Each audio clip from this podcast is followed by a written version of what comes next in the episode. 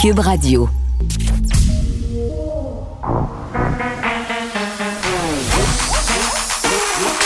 Elle a une opinion sur tous les sujets. Pour elle, toutes les questions peuvent être posées. Geneviève Peterson. Cube, Radio. Salut tout le monde, bienvenue à l'émission. Hey, on va commencer tout de suite par un varia, tu sais, un, un peu de sujet là quand j'arrive dans le studio, c'est vraiment le bordel. Il y a des journaux qui traînent partout, du papier brun, des livres, des affaires. Les animateurs, euh, ramassez-vous. On dirait qu'ils pensent que parce que je suis la seule femme, c'est moi qui dois les torcher. Ben non, c'est pas vrai. C'est une blague. Ils pensent pas ça. Moi aussi, je me laisse traîner partout. Il faut se ramasser, pour vrai. C'est mon, petit mot de poutine euh, interne. Vous voyez, c'est pas, pas juste chez vous que c'est le bordel. Dans le studio aussi, on se laisse traîner. Et parfois, ça sent un peu la chambre de joueur. Ça, on s'en est parlé euh, la semaine passée, mais là, c'est rentré dans, dans l'ordre les chaises ont arrêté de puer. Euh, aussi, j'ai appris quelque chose. Euh, moi, l'ami des animaux qui m'a beaucoup touchée, je me suis dit, je vous en parle. Carl Marchand, qui est recherchiste ici à Cube, je le voyais tantôt aller jeter un masque jetable dans les poubelles et a enlevé les petites oreilles les attaches dont on sert pour faire tenir le masque. Puis là, je lui ai demandé, mais pourquoi t'enlèves euh, les oreilles de ton masque? il m'a dit, c'est pour pas faire du mal aux animaux, aux oiseaux, aux tortues, parce qu'ils se pognent là-dedans. Donc, je pouvais pas ne pas en parler parce que moi, je jetais mes masques euh, un peu partout. Puis c'est vrai, on voit souvent ça, euh, des sacs en plastique qui sont dans l'estomac des animaux marins, des oiseaux qui se pognent là-dedans aussi. Donc, c'est la même chose avec les masques. Mais au fait, au fait, là, c'est le variole le plus important. du game? Je suis allée me faire vacciner. Oui, oui, oui. Ce matin, à la première heure, 8h35, finalement, j'étais au stade olympique. Vous le savez, j'avais des hésitations. Je me demandais si je faisais partie de la catégorie euh, maladie respiratoire, maladie chronique avec mon asthme. Euh, je prends mes pompes tous les jours. J'en ai trois. Mais j'étais quand même hésitante, puis j'arrivais pas nécessairement à avoir la réponse que je voulais pour me sentir légitime d'aller me faire vacciner. Mais j'ai parlé quand même à pas mal de monde qui me disait oui, oui, vas-y, dont des pharmaciens. Fait que je me suis dit que ben, c'était ça. Donc, j'ai pris un rendez-vous en ligne et ce matin, vraiment, là, au stade, c'était comme un désert. Il y avait littéralement personne. Puis là, je me suis dit, OK, tu sais, d'un bord, on fait l'AstraZeneca, de l'autre côté, on fait Pfizer, Moderna. Moi, j'ai eu Pfizer, je vous le dis tout de suite, parce que j'ai 38 ans. Et il y avait littéralement pas un chat du côté d'AstraZeneca. Je me dis, que ça commence peut-être à être le temps d'ouvrir la vaccination euh, à une population plus générale, là, pas AstraZeneca évidemment parce qu'on ne sait pas encore les risques par rapport à l'âge toujours 45 ans même si on a eu des recommandations pour 40 ans. Euh, mais bon, c'est toujours encore ça. Et même du côté de chez Pfizer, Moderna, là, au stade, il n'y avait pas grand monde. Et j'avais un petit bémol. Et là, euh, loin de moi l'idée de vouloir jeter la pierre, là, ça s'est vraiment bien passé, l'expérience, le personnel de la santé. Puis ça arrive souvent sur les médias sociaux, mais il faut le vivre pour le constater. Là, sont vraiment gentils puis sont vraiment contents de vacciner le monde. Je me suis fait dire environ 15 fois que c'était une belle journée, que j'allais recevoir mon vaccin, que j'allais être immunisée. Mais vous vous souvenez, la semaine passée, quand on a rouvert euh, la vaccination à un plus grand nombre de personnes, Christian Dubé a dit qu'on allait se fier à la bonne foi des gens, euh, que les, infirmiers, les infirmières, le personnel de la santé, parce que ce ne sont pas juste euh, des médecins, infirmiers, infirmières qui vaccinent. Moi, j'ai été vaccinée par une hygiéniste dentaire on nous a dit qu'on ne jouerait pas à la police. Donc, qu'on n'allait pas demander aux personnes des preuves, qu'on se fiait sur la bonne foi des gens. J'avais mis un bémol quand même. Je me disais, fier à la bonne foi des gens. On a essayé plusieurs fois, puis ça, des fois, c'est pas tellement euh, gagnant, mais quand même, euh, c'était ça la consigne et on nous l'a répété plusieurs fois. Euh, mais moi, je me suis fait demander, je me suis fait poser des questions sur, sur mon asthme, ce qui est totalement normal mais j'ai quand même dû sortir mes pompes. Et euh, selon les plusieurs témoignages que j'ai reçus via ma messagerie, que ce soit sur Instagram, sur Twitter ou sur Facebook, beaucoup de personnes asthmatiques qui m'ont dit avoir dû montrer euh, un dossier pharmaceutique, un papier du médecin, sortir leurs médicaments.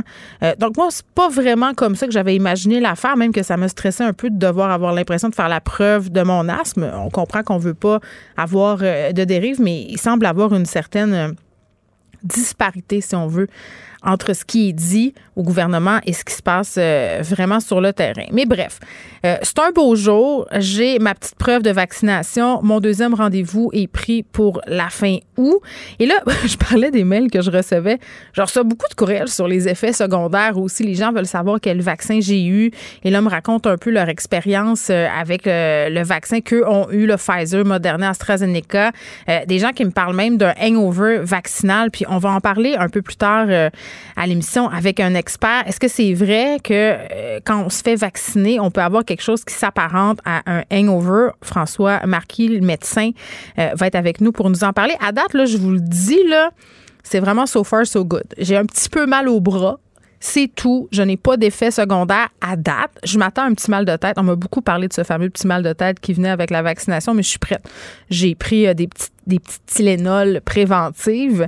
Et euh, je suis pas sûre que c'est une bonne affaire si on parle autant des effets secondaires. Puis moi, je veux le dire, là, euh, je trouve que même si on a des effets secondaires par rapport à la vaccination, puis Isabelle Achille disait très bien dans sa chronique euh, d'avant-hier, je crois, ou d'hier, que ça valait la peine. Même si on passe deux jours sur le dos, ce qui n'est pas mon cas en ce moment, là, ça vaut largement les bénéfices d'aller se faire vacciner. Donc voilà, je suis une femme nouvelle. Je pogne pas le Bluetooth encore, mais peut-être qu'après la pause, j'aurai la 6G. Geneviève Peterson. Une animatrice pas comme les autres. Cube Radio. Nicole Gibault est là. Salut, Nicole. Bonjour, Bon, Geneviève. on te fait exceptionnellement euh, en début d'émission aujourd'hui euh, pour avoir un docteur Marquis ensuite avec qui je parlerai du hangover vaccinal. Euh, revenons sur cette, euh, ce cas d'agression sexuelle sous la menace d'une arme. Un jeune homme de Lévis qui aurait exhibé son pistolet une 22 à plusieurs occasions pour menacer l'une de ses victimes euh, ou encore même pour aller au centre d'achat.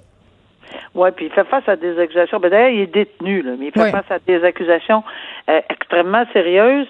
Et euh, je suis allée regarder dans d'autres articles là, parce que ça, ça date euh, d'un bout de temps là qu'il là il y en a d'autres parce qu'il y a plus qu'une fois et il y a plus qu'une victime entre guillemets alléguée évidemment parce qu'il n'est pas euh, jugé encore. Mais si ça s'avère vrai, euh, c'est c'est pas c'est pas euh, pas reposant de voir que on ce- cette personne là qu'on une vingtaine d'années euh, vraiment pas évident là, de, se promener dans un centre d'achat puis d'exhiber ceci puis mais mais ça Oui, puis d'avoir, euh, excuse-moi, puis d'avoir aussi des, des propos un peu menaçants, le laisser sous-entendre qu'il pourrait tirer.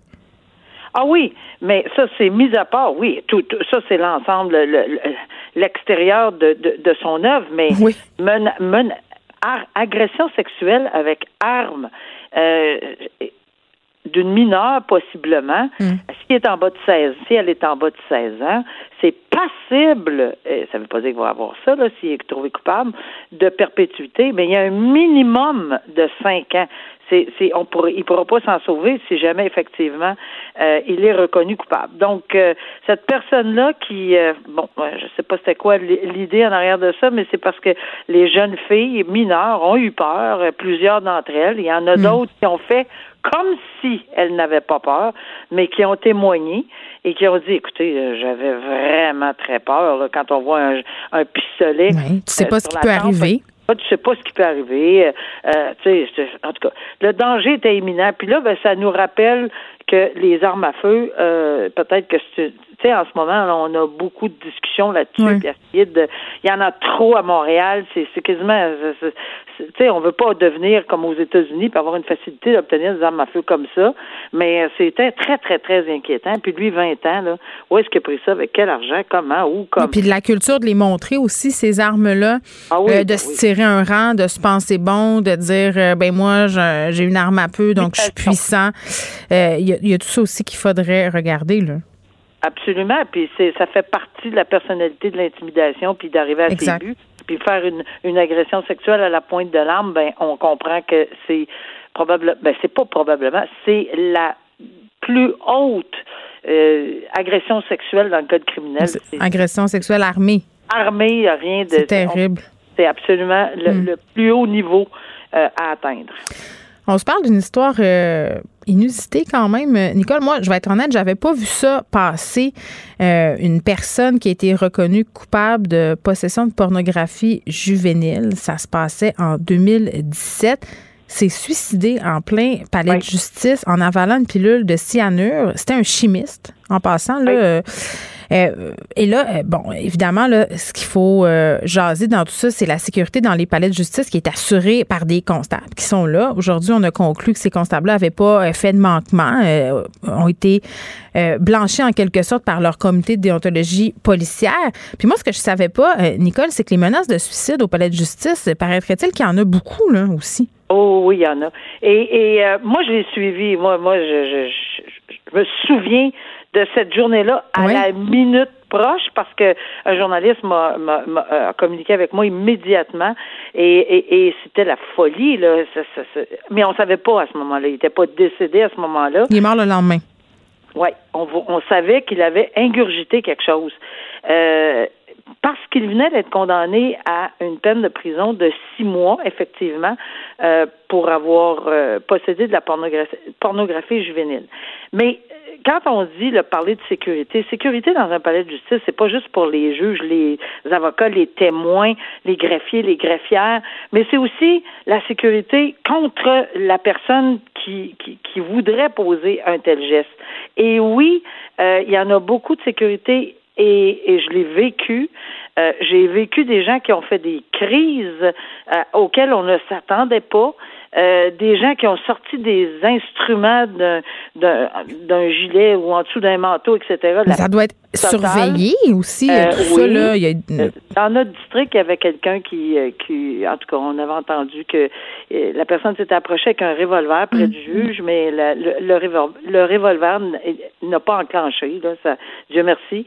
il y a beaucoup, beaucoup de gestes inusités, puis des fois, ça ça porte pas toujours au suicide ou ou quelque chose du genre, mais c'est, on est en c'est constamment euh, épineux comme situation. C'est une constante euh, vigilance dont on doit faire preuve ces constables-là. Puis quand même, euh, moi, ce qui attire mon attention aussi, c'est que l'agente de probation de l'individu en question a, raconté devant le comité de déontologie policière avoir averti les constables le matin en disant, Monsieur Boudreau, la personne donc qui s'est suicidée, avait fait des menaces, avait menacé de se suicider et elle avait dit qu'il était chimiste, il pourrait avoir un mélange sur lui.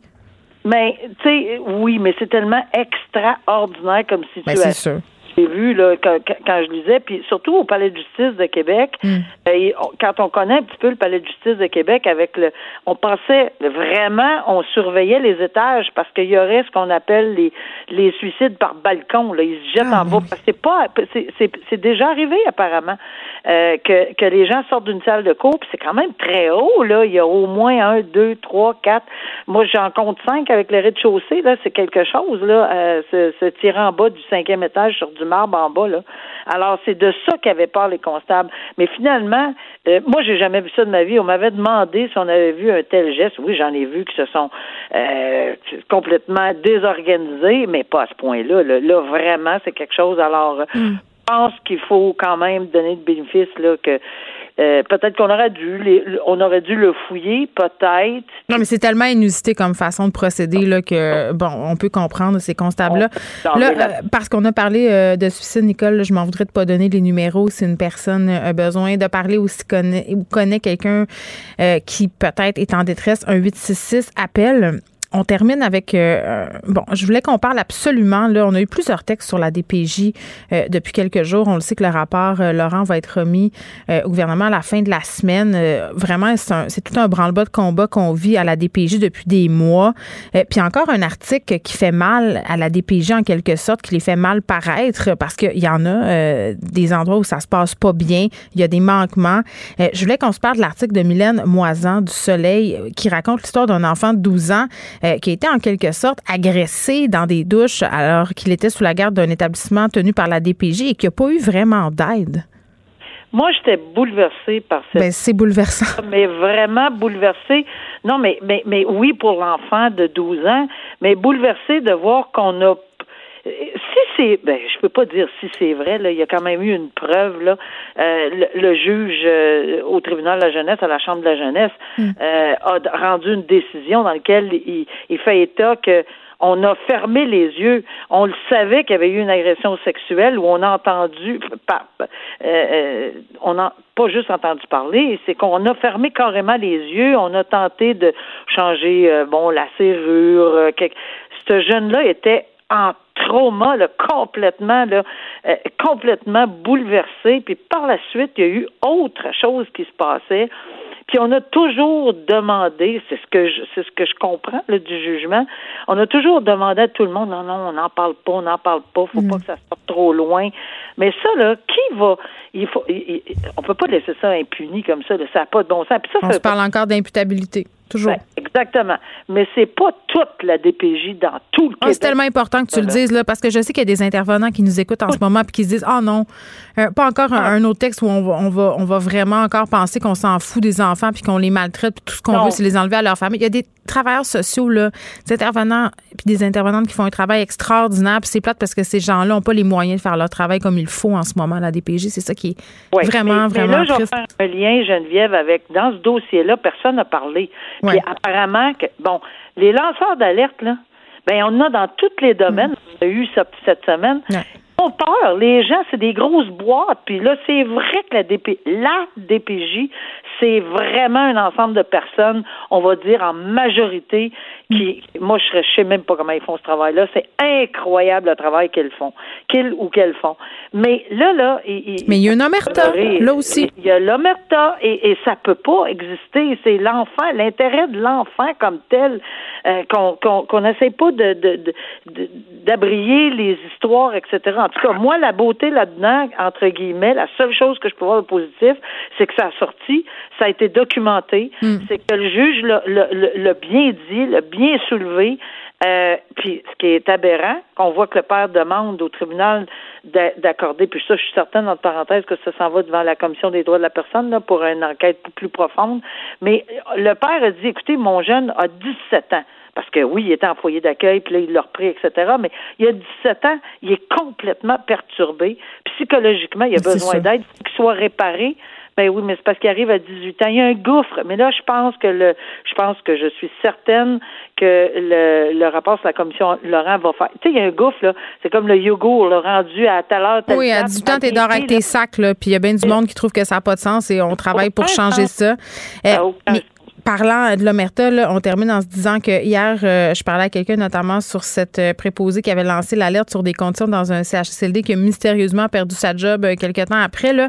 C'est une culture qu'il faut changer à un moment donné. C'est pas parce que le gouvernement, Christian Dubé, le ministre de la Santé, nous dit ben l'Omerta n'existe plus, on a changé ça, que sur le terrain, c'est ça qui se passe. Ça prend des années avant de changer ces cultures-là, puis ça prend peut-être aussi des changements de patron. à un moment donné, c'est là qu'on est rendu je peux vous dire, et ça c'est clair, ça existe partout, ça existe partout, ça existait moi quand j'étais juge à l'intérieur de notre groupe, ça hmm. existe partout ça existe dans tous les milieux où les gens veulent pas parler parce que, oh mon Dieu, qu'est-ce que ça peut. Ça, quand ça dérange, là, euh, on demande. Je le sais, là, parce que moi, je me suis fait dire de pas parler de certaines affaires, puis j'avais bien de la misère à me taire, là. Mais, c'est pas dans ta nature. non, pas du tout. Mais ceci dit, c'est que ça existe partout, puis c'est bien mm. malheureux. Puis je suis contente qu'on en parle parce que oui, l'omerta, euh, partout, dans les milieux professionnels, quand ça implique que soit de l'intimidation ou de la quelque chose qui fait en sorte que la personne euh, ne peut pas parler puis dénonce des choses importantes, mais ben, ça ça tient plus la route, ça devrait plus tenir la route. Merci Nicole, on se parle demain. OK, au revoir, à demain. Bye bye. Vous écoutez Geneviève Peterson. Cube Radio. Allez vous faire vacciner, c'est le passeport pour la liberté. Je l'attends, mon passeport, là, il doit être dans mal. vacciné ce matin, comme je vous le disais, à 8h35, c'est fait.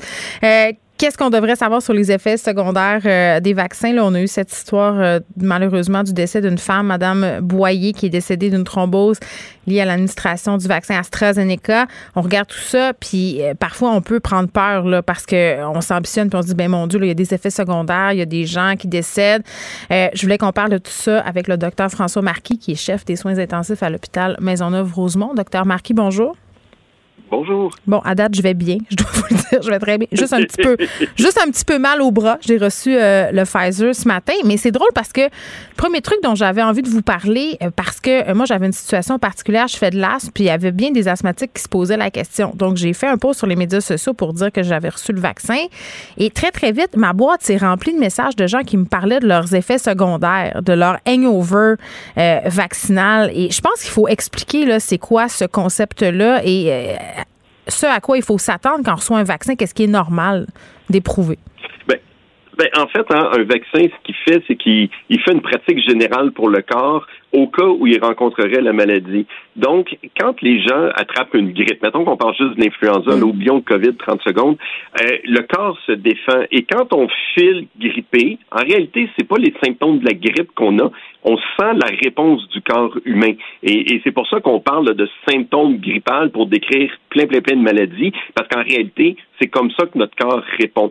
Donc, à la base, la réaction au vaccin, mm c'est essentiellement ce qu'on ressent de la machine humaine qui est en train de fourbir ses armes puis qui dit ah oui on y va on fait notre pratique générale et, c'est simplement ça donc à la base où on sent absolument rien où ce qu'on s'attend à sentir c'est de se sentir un peu grippé euh, mais c'est pas une grippe parce qu'on a attrapé une maladie. Il n'y a aucun vaccin qui est capable de nous donner la COVID. Mm-hmm. Hein? Ça, faut s'enlever ça de la tête. Ce qu'on sent, c'est notre corps qui, se prépare et, qui fait sa pratique générale. c'est bon signe. un jour, il est en contact avec le, le vrai virus. Oui, donc c'est bon signe d'avoir en quelque sorte des effets secondaires. Oui, maintenant, euh, rapidement, les gens vont sauter aux conclusions. Mon Dieu, c'est comme moi, j'ai été injecté, là, j'ai rien, rien, rien senti. Puis là, les gens vont dire, oh mon Dieu, le vaccin n'a pas été efficace, j'ai pas eu ce, symptôme post-vaccin-là. Euh, ça veut rien dire. Oui, qu'est-ce qu'il fait, pardon? la pratique générale se fait euh, plus en silence, disons, que d'autres. Mais c'est certain que quelqu'un qui réagit, ben, ça veut dire que son corps est en train d'allumer et, et qu'il est en train de monter sa, réponse immunitaire. Bon, puis en même temps, euh, c'est un peu contre-productif, j'imagine, de parler autant que ça des effets secondaires des vaccins parce que ça peut être dissuasif. Moi, ce matin, euh, puis c'est normal, le personnel de la santé se doit nous expliquer, si on veut, les complications possibles et tout ça, mais je trouvais quand même que ça faisait un peu peur. Là. Je me disais, bon, est-ce que je vais être malade et alité pendant 48 ben heures? Oui.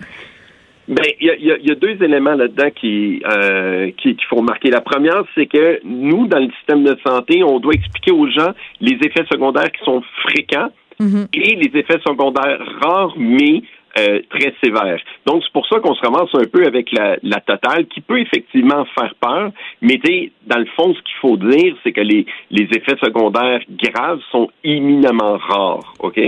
La deuxième chose, c'est que dans l'inconscient collectif, là, ça, je suis convaincu de ça, parce que la COVID est une maladie terrible, ce qui est absolument vrai, les gens ont l'impression que le vaccin doit être très terrible. Hein. Il faut que le vaccin soit proportionnel. et, et, je pense que beaucoup de personnes qui se conditionnent en se disant, OK, là, je vais avoir le vaccin de la COVID, je vais avoir le vaccin de la COVID, oh my God, ça va être intense. Oui. Et, je pense qu'il y a une petite partie de conditionnement là-dedans. mais la somatisation, mais ça existe, la somatisation. Moi, ça m'est déjà arrivé de, de, me créer des symptômes parce que j'étais anxieuse d'une affaire. Puis euh, je, pense que c'est tellement vrai ce que vous dites, docteur Marquis. Là, parfois, on lit les effets secondaires sur une boîte de médicaments, puis à partir du moment où on les a lus, on se met à les avoir. Ben oui. Et, et, plus simple que ça encore, là, tout docteur qui euh, se fait dire que dans son unité, il y a un patient qui a des poux, là, ça nous met, dès qu'on l'apprend, on se met à se gratter. Là. Ça me gratte déjà. On a peur d'attraper à gale, puis tout ça. C'est, ça, c'est, ça, c'est vraiment une réalité. Ce qui est vrai, par contre, est dans, basé sur une grande étude non scientifique, c'est-à-dire moi qui ai posé des questions à un paquet de monde autour de moi, ceux qui ont fait la COVID ou ceux qui font leur, reçoivent leur deuxième dose de vaccin, il est normal d'avoir une réaction un peu plus intense. Donc, euh, moi, je m'en vais demain pour ma deuxième dose de vaccin. Euh, Je m'attends à ce que cette deuxième dose-là euh, soit que, que, mon bras devienne plus sensible, que je devienne peut-être un peu plus fiévreux, parce que là, le corps, il a appris de sa première fois. C'est une deuxième pratique générale. Euh, c'est que c'est ça, faut pas s'en surprendre. OK. Euh, là, évidemment, hier, on a eu une très mauvaise nouvelle avec ce décès de cette dame, Madame Boyer, une femme dans la cinquantaine qui est décédée suite à une thrombose comment on parle aux gens qui voient ça là, et, qui veulent pas se faire vacciner par peur que ça leur arrive? Parce que je pense que ce qui a beaucoup frappé l'imaginaire dans le cas de Mme Boyer, c'est son jeune âge, mais aussi le fait qu'elle était en bonne santé. Mhm. Bon, premièrement, ces réactions immunitaires-là, c'est une réaction immunologique. Hein. C'est euh, le corps, en se fabriquant une défense, attaque les plaquettes. Là, c'est, comme ça que ça fait euh, ce problème-là. C'est pas lié à l'état de santé préalable. C'est que ça, c'est la première des choses. Euh, puis si vous êtes asthmatique, il n'y a pas plus de chances que ça arrive. Puis si vous êtes cardiaque, il n'y a pas plus de chances que ça arrive. C'est un peu comme on tire à la courte paille. C'est extrêmement rare. Et la plupart du temps, ça se traite. Et nous, on a en médecine un, médicament qui est utilisé couramment, l'héparine, qui fait une réaction de thrombose extrêmement similaire dans des cas à peu près aussi rares, même en fait un peu moins rares. la plupart du temps, ça se traite très bien. Je comprends les médias euh, de, de, mettre une certaine emphase là-dessus parce que je pense que ça surprend tout le monde, ça inquiète tout le monde. Mais c'est un peu le même principe qu'on n'arrête pas de parler des gagnants de l'Auto-Québec, même s'ils sont excessivement rares et ça entretient le rêve. Ben, ici, on parle des complications excessivement rares et ça entretient la mm. peur. Mais en pratique, on a beaucoup plus de chances de mourir d'un paquet d'autres choses que de mourir de cette complication-là extrêmement rare qui, on se le dit et on se le répète, pour la plupart des gens, est traitable. Oui, puis moi, je veux juste dire au passage là, que la famille euh, de Mme Boyer euh, fait quand même des commentaires en disant euh, de faire attention, oui, si on se sent pas bien, d'aller consulter rapidement, mais on quand même enjoint la population à aller se faire vacciner. Là. Oui, effectivement, il faut comprendre que c'est vraiment c'est comme le, jumeau négatif de gagner à la loto. Mm. C'est à peu près le même niveau de risque et c'est vraiment aléatoire. Là. Maintenant, la probabilité que ça arrive à tous et chacun qui va se faire vacciner, et encore une fois, euh, les, vaccins, là, de ce que je sais, là, les vaccins de Pfizer puis de Moderna, eux autres n'ont pas, euh, ont pas eu ces, ces problèmes-là. Euh, ça reste une celui du AstraZeneca, puis le Johnson, ça reste tellement rare que tous les avantages sont du côté d'aller se faire hmm. vacciner. c'est à peu près l'équivalent que de dire moi j'ai entendu parler de quelqu'un qui s'était fait tuer par son sac gonflable, je veux qu'on enlève tous les sacs gonflables de toutes les voitures. On peut pas se baser sur l'exception pour justifier d'enlever la sécurité à la grande majorité des gens. C'est vrai, c'est vraiment une belle image, l'image de la loterie. En terminant, docteur Marquis, comment ça se passe de votre côté à l'hôpital aux soins intensifs? Là, j'entendais euh, François Legault dire qu'à Montréal, étonnamment, ça allait bien, qu'on résistait, euh, puis qu'on était venu même à bout de cette troisième vague-là. Est-ce que vous voyez ça euh, sur le terrain? Bon, j'oserais pas dire qu'on est venu à bout de la troisième vague. Je pense qu'on a réussi à pas se planter. Ça, c'est une réalité. Puis je pense que tout ce qu'on a fait, et ça, c'est c'est un c'est une façon de dire à tout le monde, écoutez, tous vos efforts ne sont pas en vain, là, ça fonctionne ce qu'on fait à Montréal. Mm. Maintenant, ne crions pas victoire tout de suite. On se rappelle que la vaccination, ça nous prend nos deux doses. Et ensuite, que ça peut encore déraper rapidement. Est-ce qu'on a un excellent contrôle à Montréal? Je pense que oui, je pense que ça va bien. Est-ce qu'on peut dire qu'on a gagné? On est loin de dire qu'on a gagné. On ne devrait pas dire, OK, c'est réglé à Montréal, fin de la discussion. Là.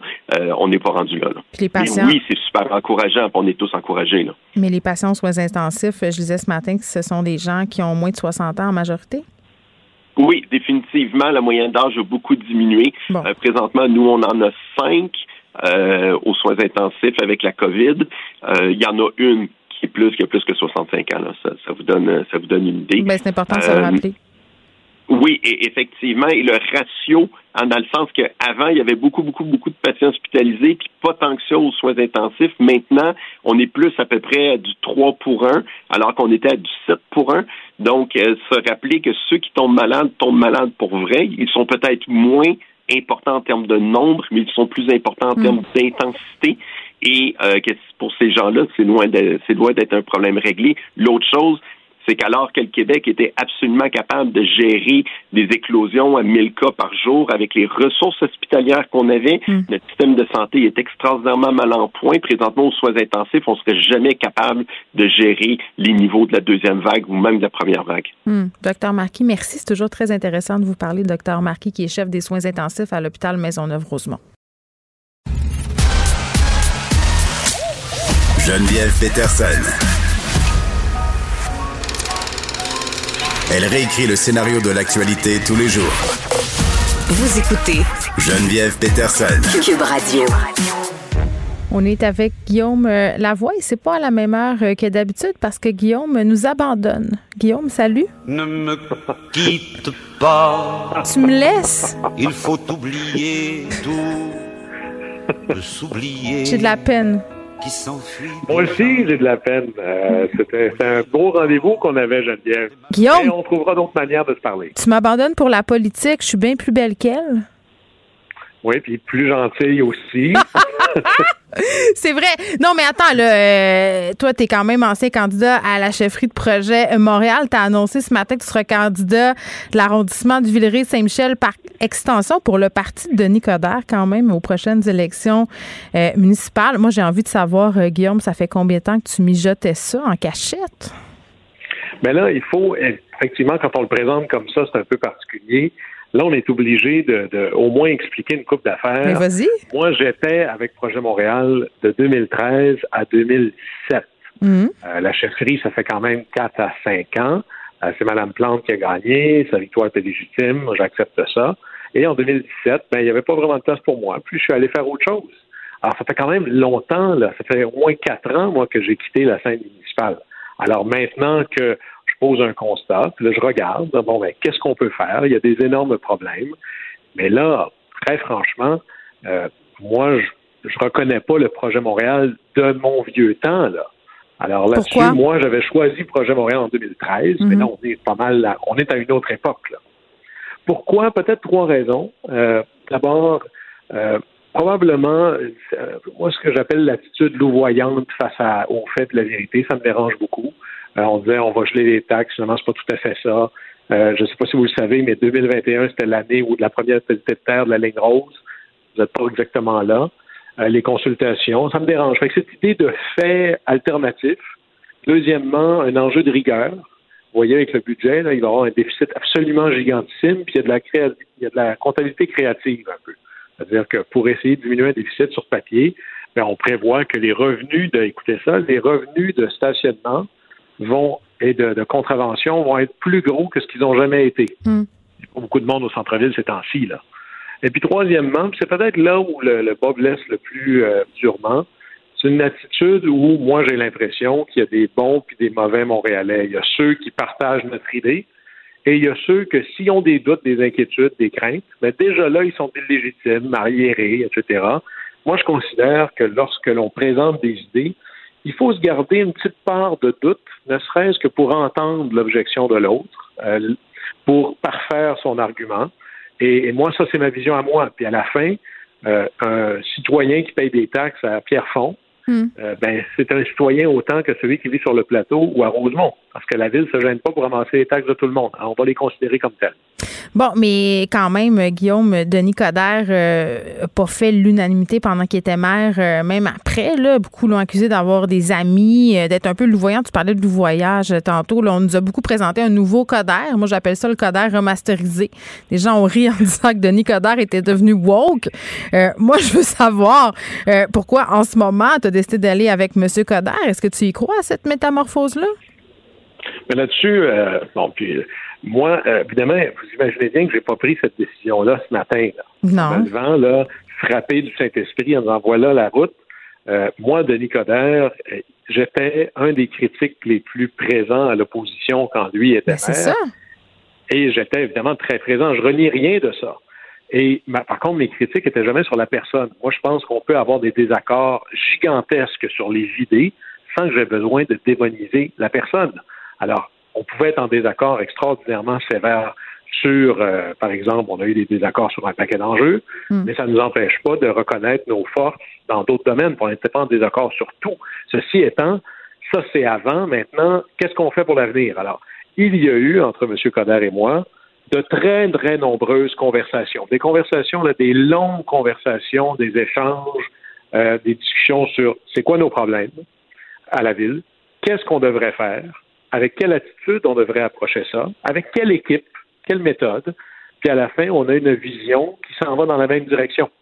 Et moi, j'ai des forces, lui a des forces. Puis comme on est essentiellement face à une des crises les plus importantes qu'on aura vécues depuis peut-être 100 ans, ben, mettre ces forces-là ensemble pour les intérêts supérieurs de la ville, c'est ce qui guide ma décision. Oui, puis tu t'intéresses beaucoup évidemment au dossier du transport. On a parlé du logement euh, social aussi ensemble quelques fois. Là, si tu te ramasses au comité exécutif, euh, ça va être quoi les dossiers que tu vas prioriser, Guillaume? C'est quoi ta vision de Montréal? Ben, je peux pas parler pour le comité exécutif, parce que ça, c'est, comme de dire, quand vous allez être au cabinet, vous allez être ministre de quoi? C'est pas moi qui décide ça, mais je me présente Mais tout à la mairie coup que- de, Villeray, mais je vais avoir la même approche partout. Oui. Euh, d'abord, le, le- prenons le logement. Il y a une espèce d'obsession que euh, ça- le logement ou l'habitation ne passe qu'exclusivement par du logement social. Le logement social est hyper important, mais l'approche ici, vous savez, le père du syndicalisme aux États-Unis, c'était Samuel Gompers. On appelait ça le Gumperism. il disait, c'est quoi votre stratégie? Il disait more, plus. La clé de l'habitation et du développement économique parce que avec l'habitation vient toutes les dépenses des ménages, l'épicerie, le bar, le métro. Il faut ramener du monde. Hmm. Et ça, c'est la clé. Alors, il faut construire un peu plus, un peu partout. Et par exemple, il faut aussi penser à des familles. Dans l'arrondissement Villeray, on a essentiellement décidé que tous ceux qui avaient un duplex, qui voulaient l'intégrer parce qu'ils sont rendus avec un deuxième ou un troisième enfant, ben, c'était des, des, des moins que rien. C'était des gens qui étaient contre les autres. Mais ben, qu'est-ce qu'ils font? Ils se tournent de base, ils s'achètent une maison en banlieue. Et avec le télétravail, qui ne sera pas généralisé, mais qui va être beaucoup plus présent, là, il y a un enjeu où c'est beaucoup plus facile qu'avant de dire, ben, savez-vous quoi, je vais vendre mon petit condo à Montréal, je vais aller m'acheter la grosse maison ailleurs. Et mes taxes municipales vont même être moins chères. Alors, on est à risque d'avoir, je dirais, une grande saignée de la population. Et plus la population d'un quartier diminue, plus les budgets de la ville diminuent et plus les entreprises autour pour servir ces gens-là hmm. meurent. Le nettoyeur, le cordonnier, le magasin de chaussures, le restaurant. Regardez pourquoi le centre-ville souffre tellement. C'est parce qu'il n'y a plus personne. Alors, il faut ramener des gens, puis ça, ça veut dire développer de plus. Ça veut dire développer des, euh, des condos, puis des trucs pour des gens qui sont un peu plus en moyen, développer des logements sociaux, mais aussi des choses où, là, j'ai une espèce de, d'intolérance profonde. Là. Moi, j'en visite des appartements ou des logements insalubres. Là, je veux pas dire c'est pas propre. Là, il y avait un ado là qui n'a pas fait le ménage. Je parle d'une insalubrité crasse. Et, et moi, je considère que c'est c'est choquant, c'est humiliant qu'aujourd'hui, on a encore des gens. Oui, mais il y a ça. Je comprends. Il y a ça. Il y a ces, logements-là là, qui sont quand même euh, euh, en quantité, mais la majorité des gens en ce moment qui cherchent des logements, ce sont des gens qui cherchent des logements, qui sont dans la classe moyenne, qui ont des revenus, qui n'arrivent plus à se loger parce que c'est trop cher. C'est trop cher. D'abord, il y a une espèce de rattrapage historique à Montréal. Ça, ça veut dire qu'il y a une portion de un peu plus comme dans les autres villes. Mais la clé, c'est pas de dire, regardez, c'est de l'offre et la demande. Là. Pourquoi est-ce que les prix des maisons montent? Ben, parce que les gens ont plus d'argent dans leur poche, puis les hypothèques coûtent presque rien, mais c'est aussi parce qu'il y a moins d'offres sur le marché. Alors, plus on va construire des unités, plus on pourra atténuer cette hausse-là. Et là, si tu as des règles d'urbanisme un peu dogmatiques qui ne voient que essentiellement un certain type de logement, ben, tu es en train de dire aux familles de classe moyenne, allez-vous-en. Et quand ça, ça arrive, c'est le début de la fin pour un quartier. Bon, tu reviendras euh, nous parler, euh, Guillaume, peut-être comme élu prochainement. Ça me fait plaisir. Je ne pourrais plus blâmer Trump pour tous les problèmes. Non, non, tu n'auras que toi euh, et ton chef à blâmer. Guillaume Lavoie, merci. Nouveau candidat dans l'arrondissement Villeray-Saint-Michel, parc extension pour Ensemble Montréal. Puis je souligne au passage, là, en point de presse ce matin, a été annoncé que l'ex-vice-président québécois Serge Sasseville a aussi annoncé qu'il serait candidat dans l'équipe Coder. Geneviève Peterson, la déesse de l'information. Vous écoutez Geneviève Peterson, Cube Radio. On parle avec Juliette Brault, qui est une survivante d'agression euh, sexuelle, euh, qui dit avoir été traumatisée par son expérience avec le système de justice. Madame Brault, bonjour. Bonjour. Votre agresseur a été condamné euh, par le juge Yvan Poulain à de la prison, 90 jours à purger le week-end et sera ainsi inscrit aussi 20 ans au registre des délinquants euh, sexuels. Néanmoins, Juliette, vous faites une sortie aujourd'hui pour dénoncer en quelque sorte la façon dont le système de justice traite avec euh, les victimes d'agressions sexuelles. Puis je trouvais ça important qu'on vous parle parce que c'est pas la première fois qu'on entend ça. Il y a beaucoup de victimes qui mhm. arrivent au même constat. Puis c'était même au cœur du rapport rebâtir euh, la confiance qui a été déposée en décembre dernier. Processus judiciaire qui est très, très difficile pour les victimes souvent. Est-ce que vous pouvez nous raconter un peu, euh, dans votre cas, pourquoi vous avez trouvé ça euh, dérangeant, traumatisant? mais premièrement, c'est très très long. Oui. Et c'est ça. Et c'est pas du tout ce que je, ce que j'imaginais, mais j'imaginais pas que ça allait être facile, mais pas du tout.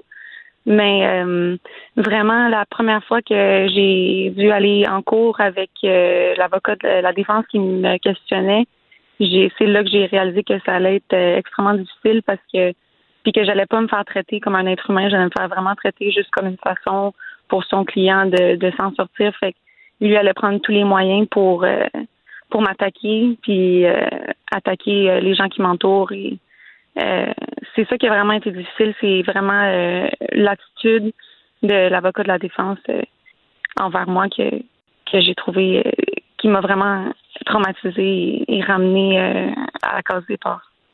Bien, c'est particulier parce que euh, malgré toute la conversation qu'on est en train d'avoir sur les agressions sexuelles dans l'espace public, on est encore aux prises avec, si on veut, cette image de la victime parfaite. Ce que je comprends, euh, mm-hmm. Madame Bro, dans votre témoignage, c'est que vous vous êtes sentie remise en question là, par rapport avec, à votre vertu, à votre version, à votre façon d'être par l'avocat de la défense.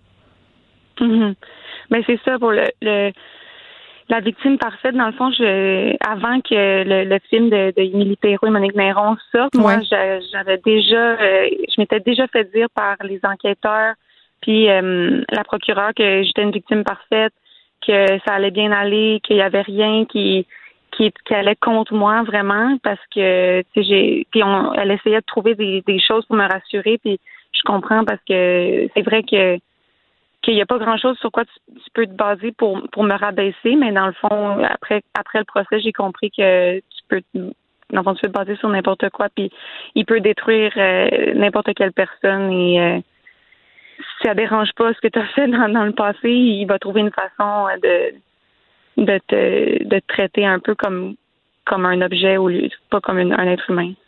Mais euh, Juliette, est-ce que vous pouvez me donner un exemple, par exemple, euh, de ce qui vous a été dit en cours par l'avocat de la défense?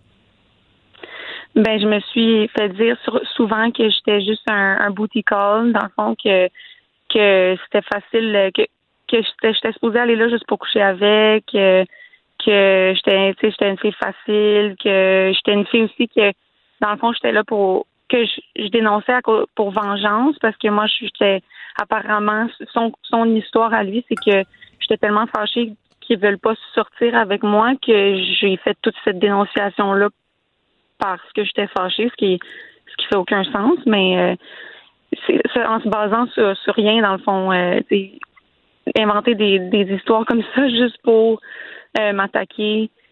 Euh, il a aussi attaqué mon intelligence en disant que euh, même avec un bac, je sais, je sais pas c'est quoi une, agression sexuelle euh, que j'ai dû chercher sur internet, c'était quoi, des affaires comme ça qui qui sont difficiles à entendre, puis c'est pas euh, c'est pas juste pendant 15 minutes là, c'est pendant deux jours non-stop que tu te fais attaquer. Hein. c'est ça qui est difficile. Oui, puis un truc qui a attiré mon attention aussi, c'est de scruter la vie d'une victime sur les médias sociaux. c'est pas la mm-hmm. première fois que je le vois, ça, la défense qui laisse entendre qu'on, par exemple, qu'on a des photos où on a l'air heureuse, où on a l'air de vivre une vie mhm. normale après l'agression et que ces photos, en quelque sorte, sont retenues contre nous. Exactement, comme mais ça c'était dans la deuxième partie. Après qu'il a été déclaré coupable, euh, on m'a mhm. dit d'écrire une, déclaration des impacts euh, de, du crime. Donc j'ai écrit une une lettre euh, en, expliquant tous les impacts que, que le crime a eu dans ma vie. Et euh, lui a décidé, son avocat a décidé de me contre-interroger euh, sur les impacts que le crime a eu dans ma vie. Et vous, euh, vous n'avez pas le choix de répondre aux questions, alors que l'accusé peut décider de taire puis de pas de pas témoigner. Exactement, c'est ça. moi, j'avais, j'ai, on a dû rechercher un peu là-dessus, voir parce que même l'enquêteur puis la procureure ont dit qu'ils n'avaient jamais vu ça, quelqu'un qui contre-interrogeait, un avocat qui contre-interrogeait une victime sur les impacts que le crime a eu sur elle. Donc, euh, ouais, c'était une première pour eux aussi. Et euh, dans le fond, après, après avoir lu ma lettre euh, expliquant les, impacts, lui a sorti une, une, pile de 56 photos Instagram euh, qui que j'ai publiées depuis le depuis l'agression.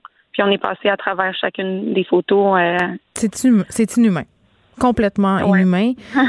Puis on est devant cette idée là euh, d'avoir un tribunal spécialisé pour les victimes d'agressions sexuelles, les victimes de violences conjugales. Est-ce que vous pensez que votre expérience aurait pu être autre si vous aviez euh, euh, été dans ce tribunal-là?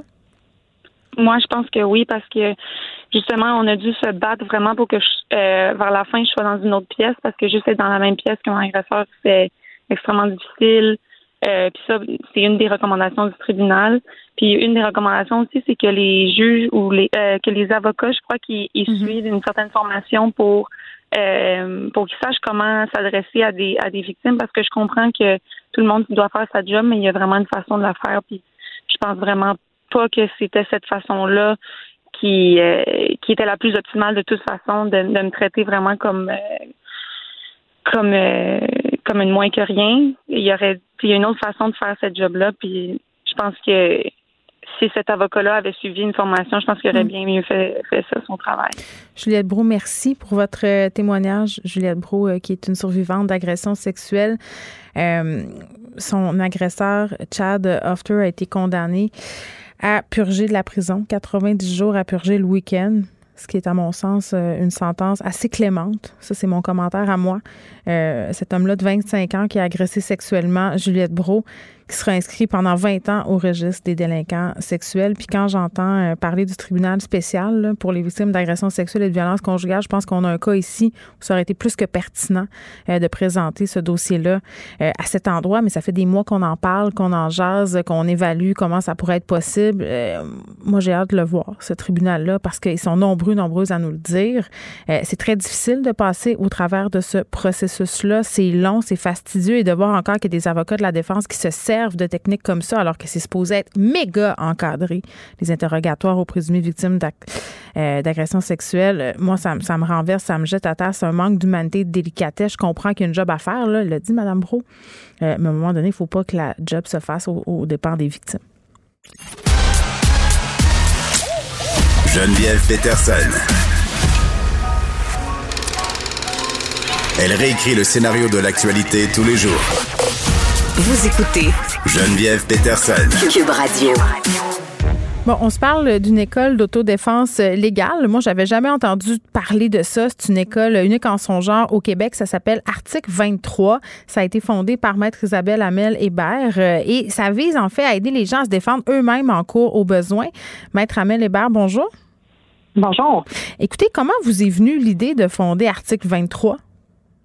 Euh, en fait, c'est dans ma pratique comme avocate, je me suis rendu compte, euh, en fait, dans certains dossiers, j'ai eu à faire face à des personnes qui étaient non représentées. Ça m'a permis de constater qu'il n'y avait pas de, de ressources qui permettaient vraiment de répondre aux besoins de ces personnes-là pour qu'ils puissent se représenter efficacement seuls devant les tribunaux en comprenant bien les règles de preuve et de procédure qui s'appliquent. Donc, c'est comme ça que l'idée m'est venue de, de, de développer ce service-là. Puis, tu sais, bon, moi, je lisais euh, cet article-là ce matin. Je me disais, OK, tu sais, c'est beau, mais j'avais un peu le préjugé. Je me- puis, je pense que c'est le cas de bien des gens. Là, on se dit, les gens qui se défendent tout seuls euh, ont un peu le profil plaideur qui est rulant. Là, c'est des genres de complotistes qui croient pas vraiment au système. Euh, mais, mais je pense que vraiment, c'est un préjugé. Là. J'ai envie de savoir, évidemment, il doit en avoir, mais quel genre de personne habituellement fait appel à vos services? Effectivement, c'est un préjugé qui est, ben malheureusement, vous n'êtes pas la seule à, à penser ça, là, mais euh, mais mais c'est pas le cas. Dans le fond, les, les gens qui font appel à mes services, c'est des personnes euh, de la classe euh, moyenne euh, qui, euh, bien souvent, dans le fond, la, la raison pour se représenter seul qui est le plus souvent évoquée, c'est une question de budget, parce qu'on on sait que bon, les frais d'avocat, ça peut être coûteux, puis euh, parfois, si on a un litige euh, de quelques dizaines de milliers de dollars, le calcul en bout de ligne, c'est de savoir bon combien ça va me coûter en frais d'avocat si je me fais représenter versus ce que je risque de gagner ou de ne pas gagner en bout de ligne. Donc, je pense que c'est vraiment le calcul qui est fait le plus souvent. C'est pas des gens, euh, mes clients, c'est pas des gens qui sont devant les tribunaux euh, régulièrement. La plupart, pour ne pas dire tous, ce sont des gens qui vont se représenter en cours pour la première fois de leur vie et euh, qui auraient préféré éviter, évidemment, mais ils se retrouvent dans une situation où ils ont des droits à revendiquer. euh, puis euh, sans avoir euh, les moyens de se faire représenter par avocat, donc ils décident d'apprendre à le faire par eux-mêmes. Mais ils veulent faire les, les choses bien quand même et avoir des chances de succès ultimement. Mais c'est ça, qu'ils décident de se former. Parce que euh, Maître Amel Hébert, bon, j'imagine que votre service n'est pas gratuit. Ça doit coûter moins cher que faire appel au service d'un avocat sur le long terme, mais est-ce qu'ils gagnent vos clients? Euh, ben écoutez, jusqu'à là, c'est sûr que là, l'école est fondée. Ben oui. L'objectif, c'est d'augmenter leur, leur chance de succès. J'ai pas euh, j'ai pas 10 ans de statistiques à vous offrir parce que ça fait à peine euh, depuis le mois de septembre qu'on a commencé. Ouais. Mais euh, on a des belles histoires de succès euh, dans des représentations, notamment en cours d'instance euh, on, on a des clients qui ont plaidé devant des avocats de l'autre côté parce que ça c'est pas parce qu'on se représente sans avocat que l'autre côté ils peuvent pas se prendre un avocat. Mais là. moi, ça me ferait que, peur. Ça me ferait peur, justement, de pas gagner Ouais. devant des avocats plus qu'aguerris, là. C'est très, c'est la crainte que j'entends le plus souvent. En fait, les gens ont l'impression qu'ils vont se faire dévorer tout cru si c'est un avocat de l'autre côté, puis que oui. sont, ils sont seuls. C'est vraiment la perception. Mais ce qu'il faut savoir, c'est que ce qui se passe devant les tribunaux, c'est très encadré et prévisible. Il n'y a pas de surprise comme dans les films où euh, une partie va arriver avec un témoin dont on n'a jamais entendu parler Oui, avant, oui. ou va présenter une preuve. euh, euh, tada, qui va, tu sais, qui va revirer complètement la situation. C'est pas comme ça que ça se passe. Tout le monde divulgue ses arguments à l'avance, ses preuves à l'avance. Donc, on, on peut se préparer à l'avance en sachant ce qui s'en vient. Donc, avec un bon coaching, euh, c'est tout à fait possible de gagner. Puis, on a des, on, a des, des beaux résultats. Là, comme je disais, euh, il y a une cliente il y a quelques semaines qui a plaidé toute seule à la cour euh, contre un, un avocat qui demandait le rejet euh, complet de sa demande, puis elle a gagné. Euh, Aujourd'hui, ce matin, j'avais une autre cliente qui faisait les interrogatoires hors cours de la partie adverse. Donc, elle s'est vraiment mise dans son rôle d'avocate. Elle a fait ses interrogatoires, elle est allée chercher sa preuve.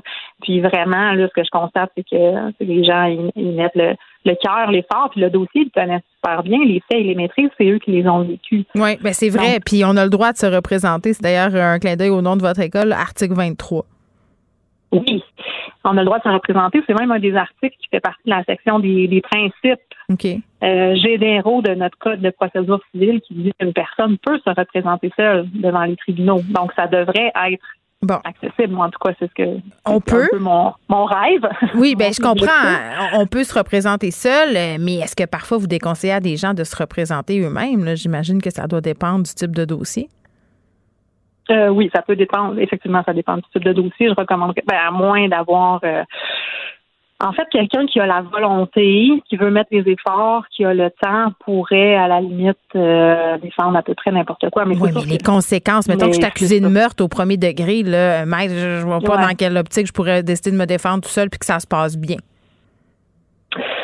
Euh, écoutez, on n'offre pas pour l'instant de formation en matière de droit criminel. On est C'est vraiment ça. plus en droit civil pour le moment. Ultimement, peut-être que c'est un volet qu'on va développer. Ça va être à évaluer là, Mhm. avec euh, avec des collaborateurs qui font, qui ont cette pratique-là. Moi, je fais plus du droit civil. Euh, mais il, il y a des gens qui se représentent seuls, même dans des dossiers comme ça. Ben oui, je Ça le sais. arrive. Oui, oui, puis des fois, quoi ça- Leur, leur réalité, je la connais pas. Là, Ouais. Je peux pas vous dire. Des fois, ça agace les juges, euh, par ailleurs. Mais euh, un truc que je trouvais super intéressant, euh, c'est la façon dont se sentent vos, euh, vos clients après. Ça doit être un sentiment quand même assez incroyable d'avoir pris ça en main et d'avoir mené cette expérience-là jusqu'au bout. Qu'est-ce qu'ils vous disent, vos clients? Effectivement, c'est vraiment quelque chose qui est, euh, qui est un, une espèce de bénéfice secondaire, si on peut dire, de la formation. Dans le fond, c'est qu'ils ont vraiment l'impression d'avoir pris le contrôle puis d'évoluer comme individus. Ils, ont le sentiment qu'ils arrivent mieux à mettre leurs limites, qu'ils euh, savent plus, ben, ils savent où aller chercher l'information, dans le fond, donc ils ont l'impression de ne plus se retrouver dans des situations où ils ont l'impression de se faire avoir, comme ça peut arriver des fois dans le quotidien, de se dire, OK, j'ai le droit, j'ai pas le droit, mais là, ils savent comment aller chercher l'information, où la trouver, donc ils se sentent vraiment plus solides. Et euh, la fierté, c'est sûr, en bout de ligne, de se dire, j'ai gagné contre un Oui, avocat. c'est Ou en même s'ils pouvoirant. gagnent pas, tu sais, on peut pas, on peut pas garantir qu'ils vont gagner, mais même s'ils gagnent pas, ils se sont Ouais. défendus quand même par eux-mêmes, puis ils ont appris des choses que jamais personne ne va pouvoir leur enlever. Là, Mais c'est vraiment, euh, c'est vraiment intéressant, Maître Isabelle euh, Amel Hébert. Merci, Merci. beaucoup de nous avoir parlé, euh, Maître Amel Hébert, qui est fondatrice de l'école d'autodéfense légale, article 23. Joignez-vous à la discussion. Appelez ou textez le 187 Cube Radio 1877 827 2346.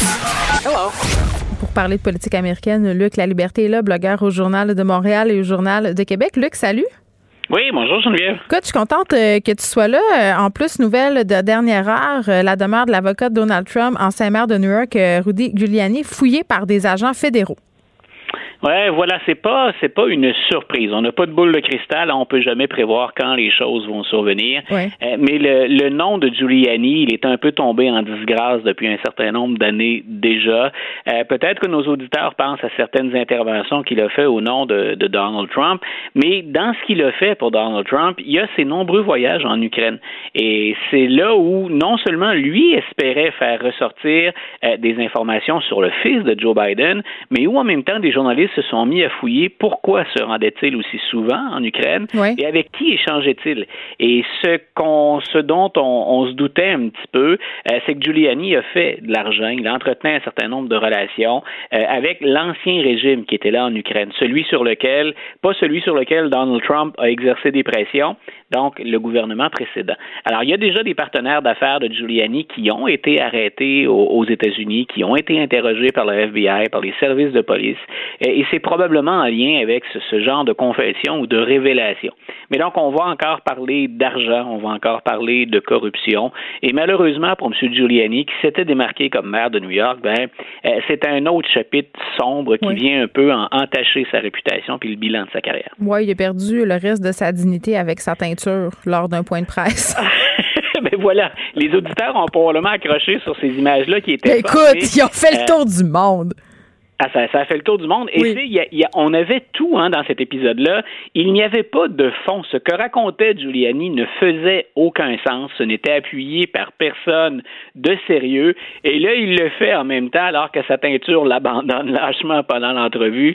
Euh, C'était un moment d'anthologie. C'était une grande scène finalement, mais pour montrer à quel point tout ça était devenu un cirque médiatique. Ben, c'était un, un symbole, en tout cas, euh, qui a parlé à tout le monde.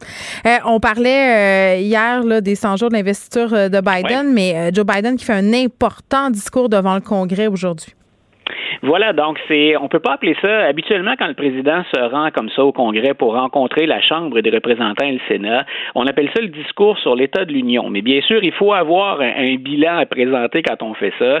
Donc, on se contente d'appeler ça un simple discours cette fois-là, et ça correspond à l'échéance des 100 jours. Depuis Franklin Delano Roosevelt, depuis les années 30, parce que M. Roosevelt avait dit, écoutez, je, je vous promets des, des- un compte rendu là, puis des résultats dans 100 jours. On s'intéresse à ce premier bilan-là.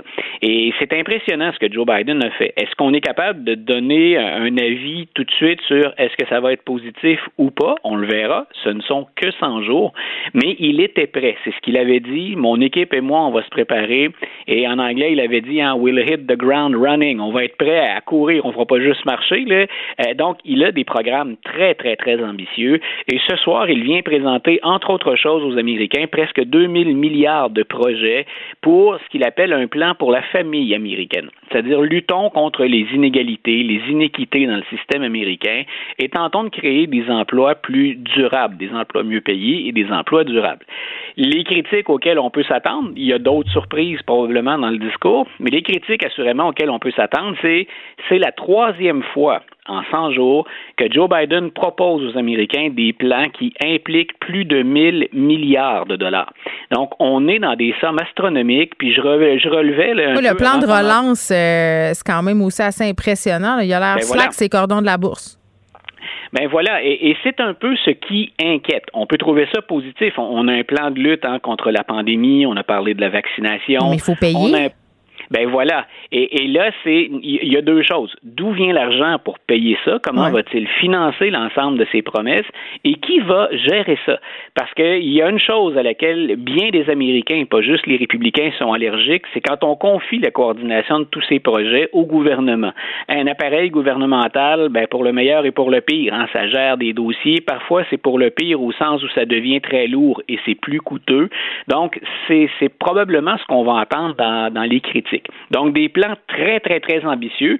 Maintenant, on paie comment? Pour ça, tout le monde est pour une plus grande justice sociale la plupart du temps. Euh, mais là, on en est à un troisième projet. Je- J'allais dire, hein, ça fait 50 ans qu'on n'a pas vu des promesses gouvernementales, des investissements de cette taille-là. Et pour l'instant, le signal qu'a envoyé M. Biden, c'est euh, on va on va aller euh, financer ça ou chercher des revenus de deux façons. On va taxer le 1% des Américains les plus riches, on va augmenter les taxes et on va essayer de fermer le plus ce qu'on appelle les échappatoires fiscaux. Donc, on va s'arranger pour que ceux qui doivent payer des impôts les paient. Euh, et alors, bien sûr, encore là, on va, chercher dans les poches des gens qui sont dans, des tranches de revenus plus élevées. Donc, moi, j'ai hâte de voir la, suite de ça ce soir, mais surtout de voir comment on va gérer. C'est très, très, très ambitieux et je répète, quand on parle de moments historiques, il faut remonter très loin dans l'histoire américaine pour avoir un président qui, en commençant un mandat, fonce comme ça à, à pleine vapeur. Ben oui, puis là, il y a une histoire quand même assez euh, préoccupante. Euh, Luc, une fausse histoire qui a été publiée sur Kamala, Harris, euh, la vice-présidente dans le New York Post. puis, tu sais, on est à l'ère des fake news, entre guillemets, où on a beaucoup de, de fausses nouvelles qui circulent, où on remet aussi souvent en question la crédibilité des médias. Bon, le New York Post, c'est pas nécessairement un journal sérieux. des fois, ils font des bonnes affaires, d'autres fois, ils font des moins bonnes affaires. Mais la journaliste a donné sa démission, là, dit qu'elle a été forcée à faire ce qu'elle a qu'elle a fait, ce faux article sur Kamala Harris? Voilà, puis il y, a un lien à faire aussi avec ça, avec la nouvelle direction du New York Post. Donc, c'est, on en fait vraiment un tabloïd à la britannique, comme on en retrouve en, Angleterre. Donc, on, va vers la nouvelle spectaculaire, vers du journalisme jaune un petit peu.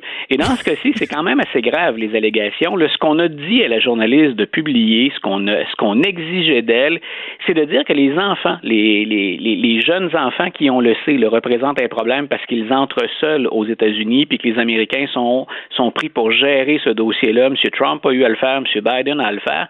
Là, ce qu'on a dit, c'est que ces enfants-là recevaient le livre de Mme Harris. Donc là, on a dit, ben, est-ce qu'on s'est servi des fonds publics, qu'on a demandé à Mme Harris d'écrire un livre qu'on donne ensuite aux, jeunes migrants qui débarquent ici? C'est une histoire qui a été mais nettement amplifiée et détournée. En fait, euh, ceux qui reçoivent ces enfants-là leur distribuent toutes sortes de choses, des jouets, de nombreux bouquins. Et sur l'ensemble des migrants qui sont débarqués, il y a un jeune enfant qui s'est retrouvé avec le livre de Kamala Harris, qui en passant a une histoire assez hors du commun. Quand on regarde son, son, son, héritage, ses origines et son parcours, et ça demeure la première femme de couleur à la vice-présidence des États-Unis. Mm-hmm. Donc tout ça pour dire, on, a fait, on a tenté de faire une histoire avec ça, mais ça nous démontre à quel point on ne recule maintenant devant rien. Et tu le soulevais, on est à l'ère de la désinformation. Ben oui. Et quand on est dans une crise de confiance. Moi, c'est ça que je trouve ah, le plus préoccupant, c'est que les gens voient ça aller puis se disent, ben c'est ça, regardez, on peut pas faire confiance aux médias, alors que tous les médias ne sont pas sur le même pied de la crédibilité. On s'entend.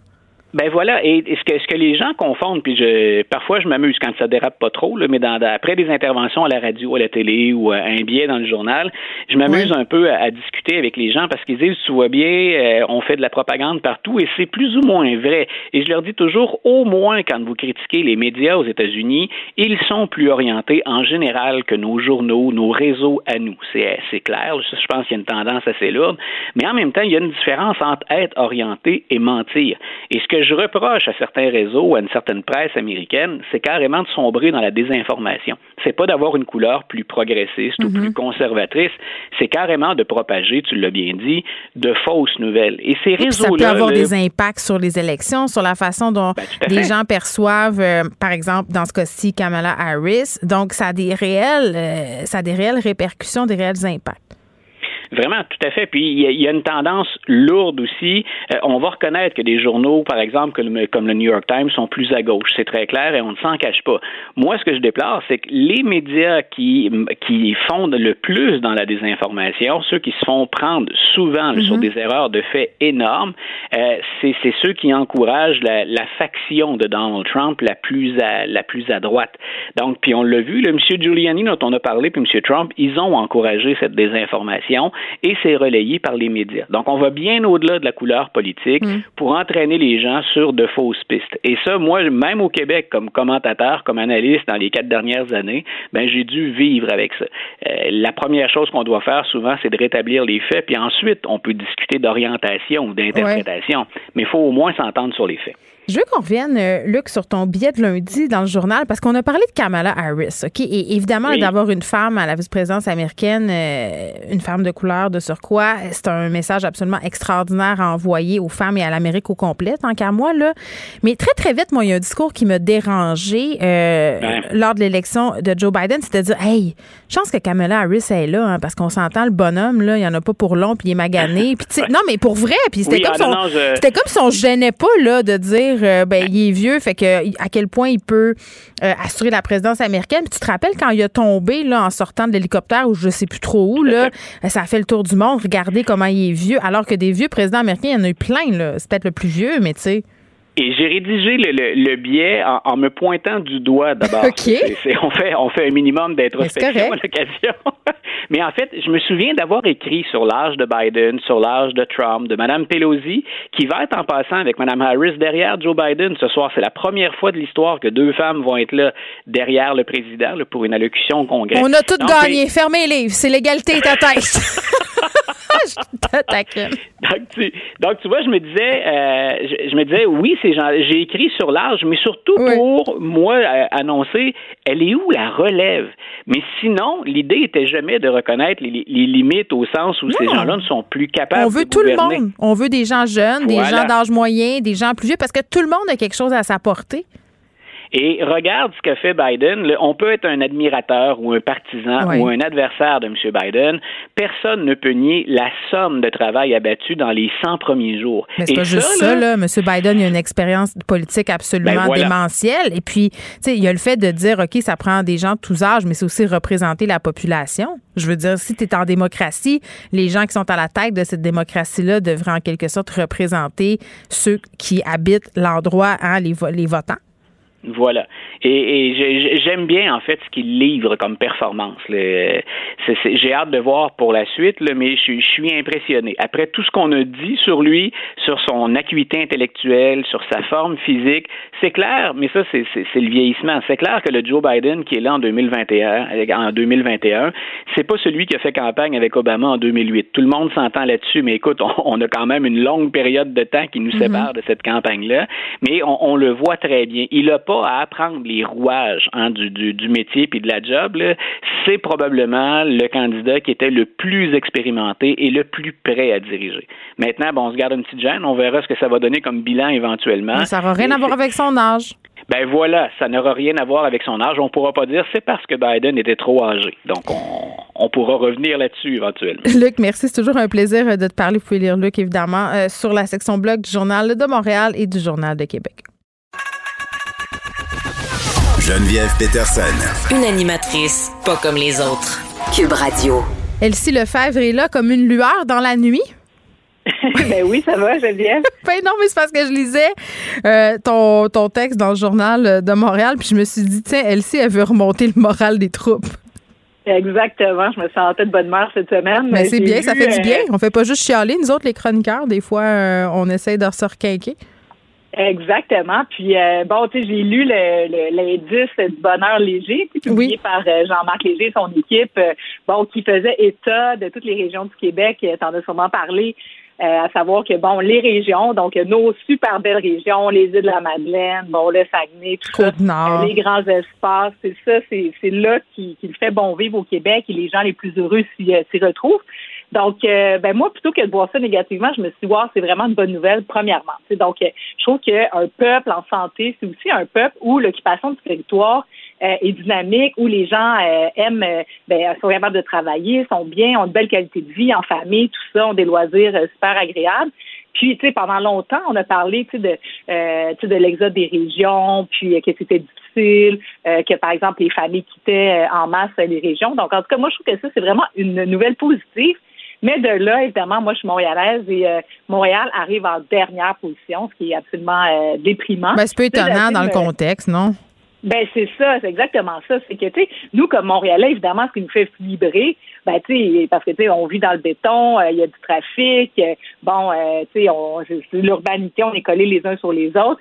Mais tu sais, ce qui fait qu'on est bien à Montréal, c'est qu'en principe, on est à environ 20 minutes ou 25 minutes d'à peu près tout, peu importe où on se trouve sur l'île. Donc notre travail est à côté. On n'a pas besoin de prendre les ponts, de prendre les autoroutes, d'être pris là, pendant une heure, une heure et demie dans les bouchons. Ensuite de ça, on a des terrasses à profusion, c'est une diversité euh, culinaire absolument exceptionnelle. Donc, euh, euh, toute cette diversité-là montréalaise dans, dans, dans, la, dans la cuisine, mais aussi dans l'offre culturelle, le mhm. théâtre, le cinéma, tout ça. Fait que, bref. Non, mais notre ville, en ce moment, là, elle, elle est endormie. sais, moi, ben, ça me fait capoter. Je pogne tellement de quoi quand je me promène le soir. Puis c'est arrivé une couple de fois que j'ai circulé après le couvre-feu parce que j'avais des enregistrements de télé. Puis c'est comme, tu sais, j'aime l'image de dire que j'ai l'impression de marcher dans un film de zombies.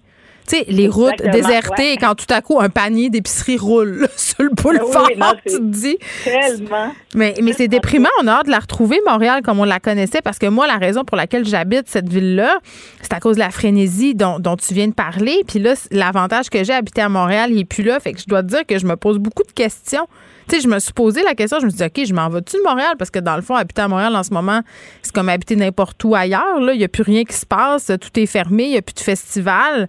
Euh, ça va prendre du temps avant qu'on la retrouve, notre ville. Je pense qu'il y a bien des Montréalais, des Montréalaises qui vont l'avoir, cette réflexion-là. Bien, ça, c'est sûr. Bien, effectivement, c'est sûr que, tu sais, là, on profite de notre maison. Si on a la chance d'avoir une cour, on peut aller dans la cour. Moi, ce qui me rassure, c'est quand je me promène la fin de semaine dans les parcs, ben là, tu revois toute la vitalité, tu sais, du, du bon vieux, euh, tu sais, euh, comment dire, entre guillemets, lifestyle montréalais. Ben oui. Où, le parc Mawson, le parc La Fontaine, tous les grands espaces sont remplis. Puis moi, je suis absolument convaincue que ça va revenir. évidemment, le télétravail va changer les choses parce que, bon, autrefois, on allait travailler au centre-ville, tout ça.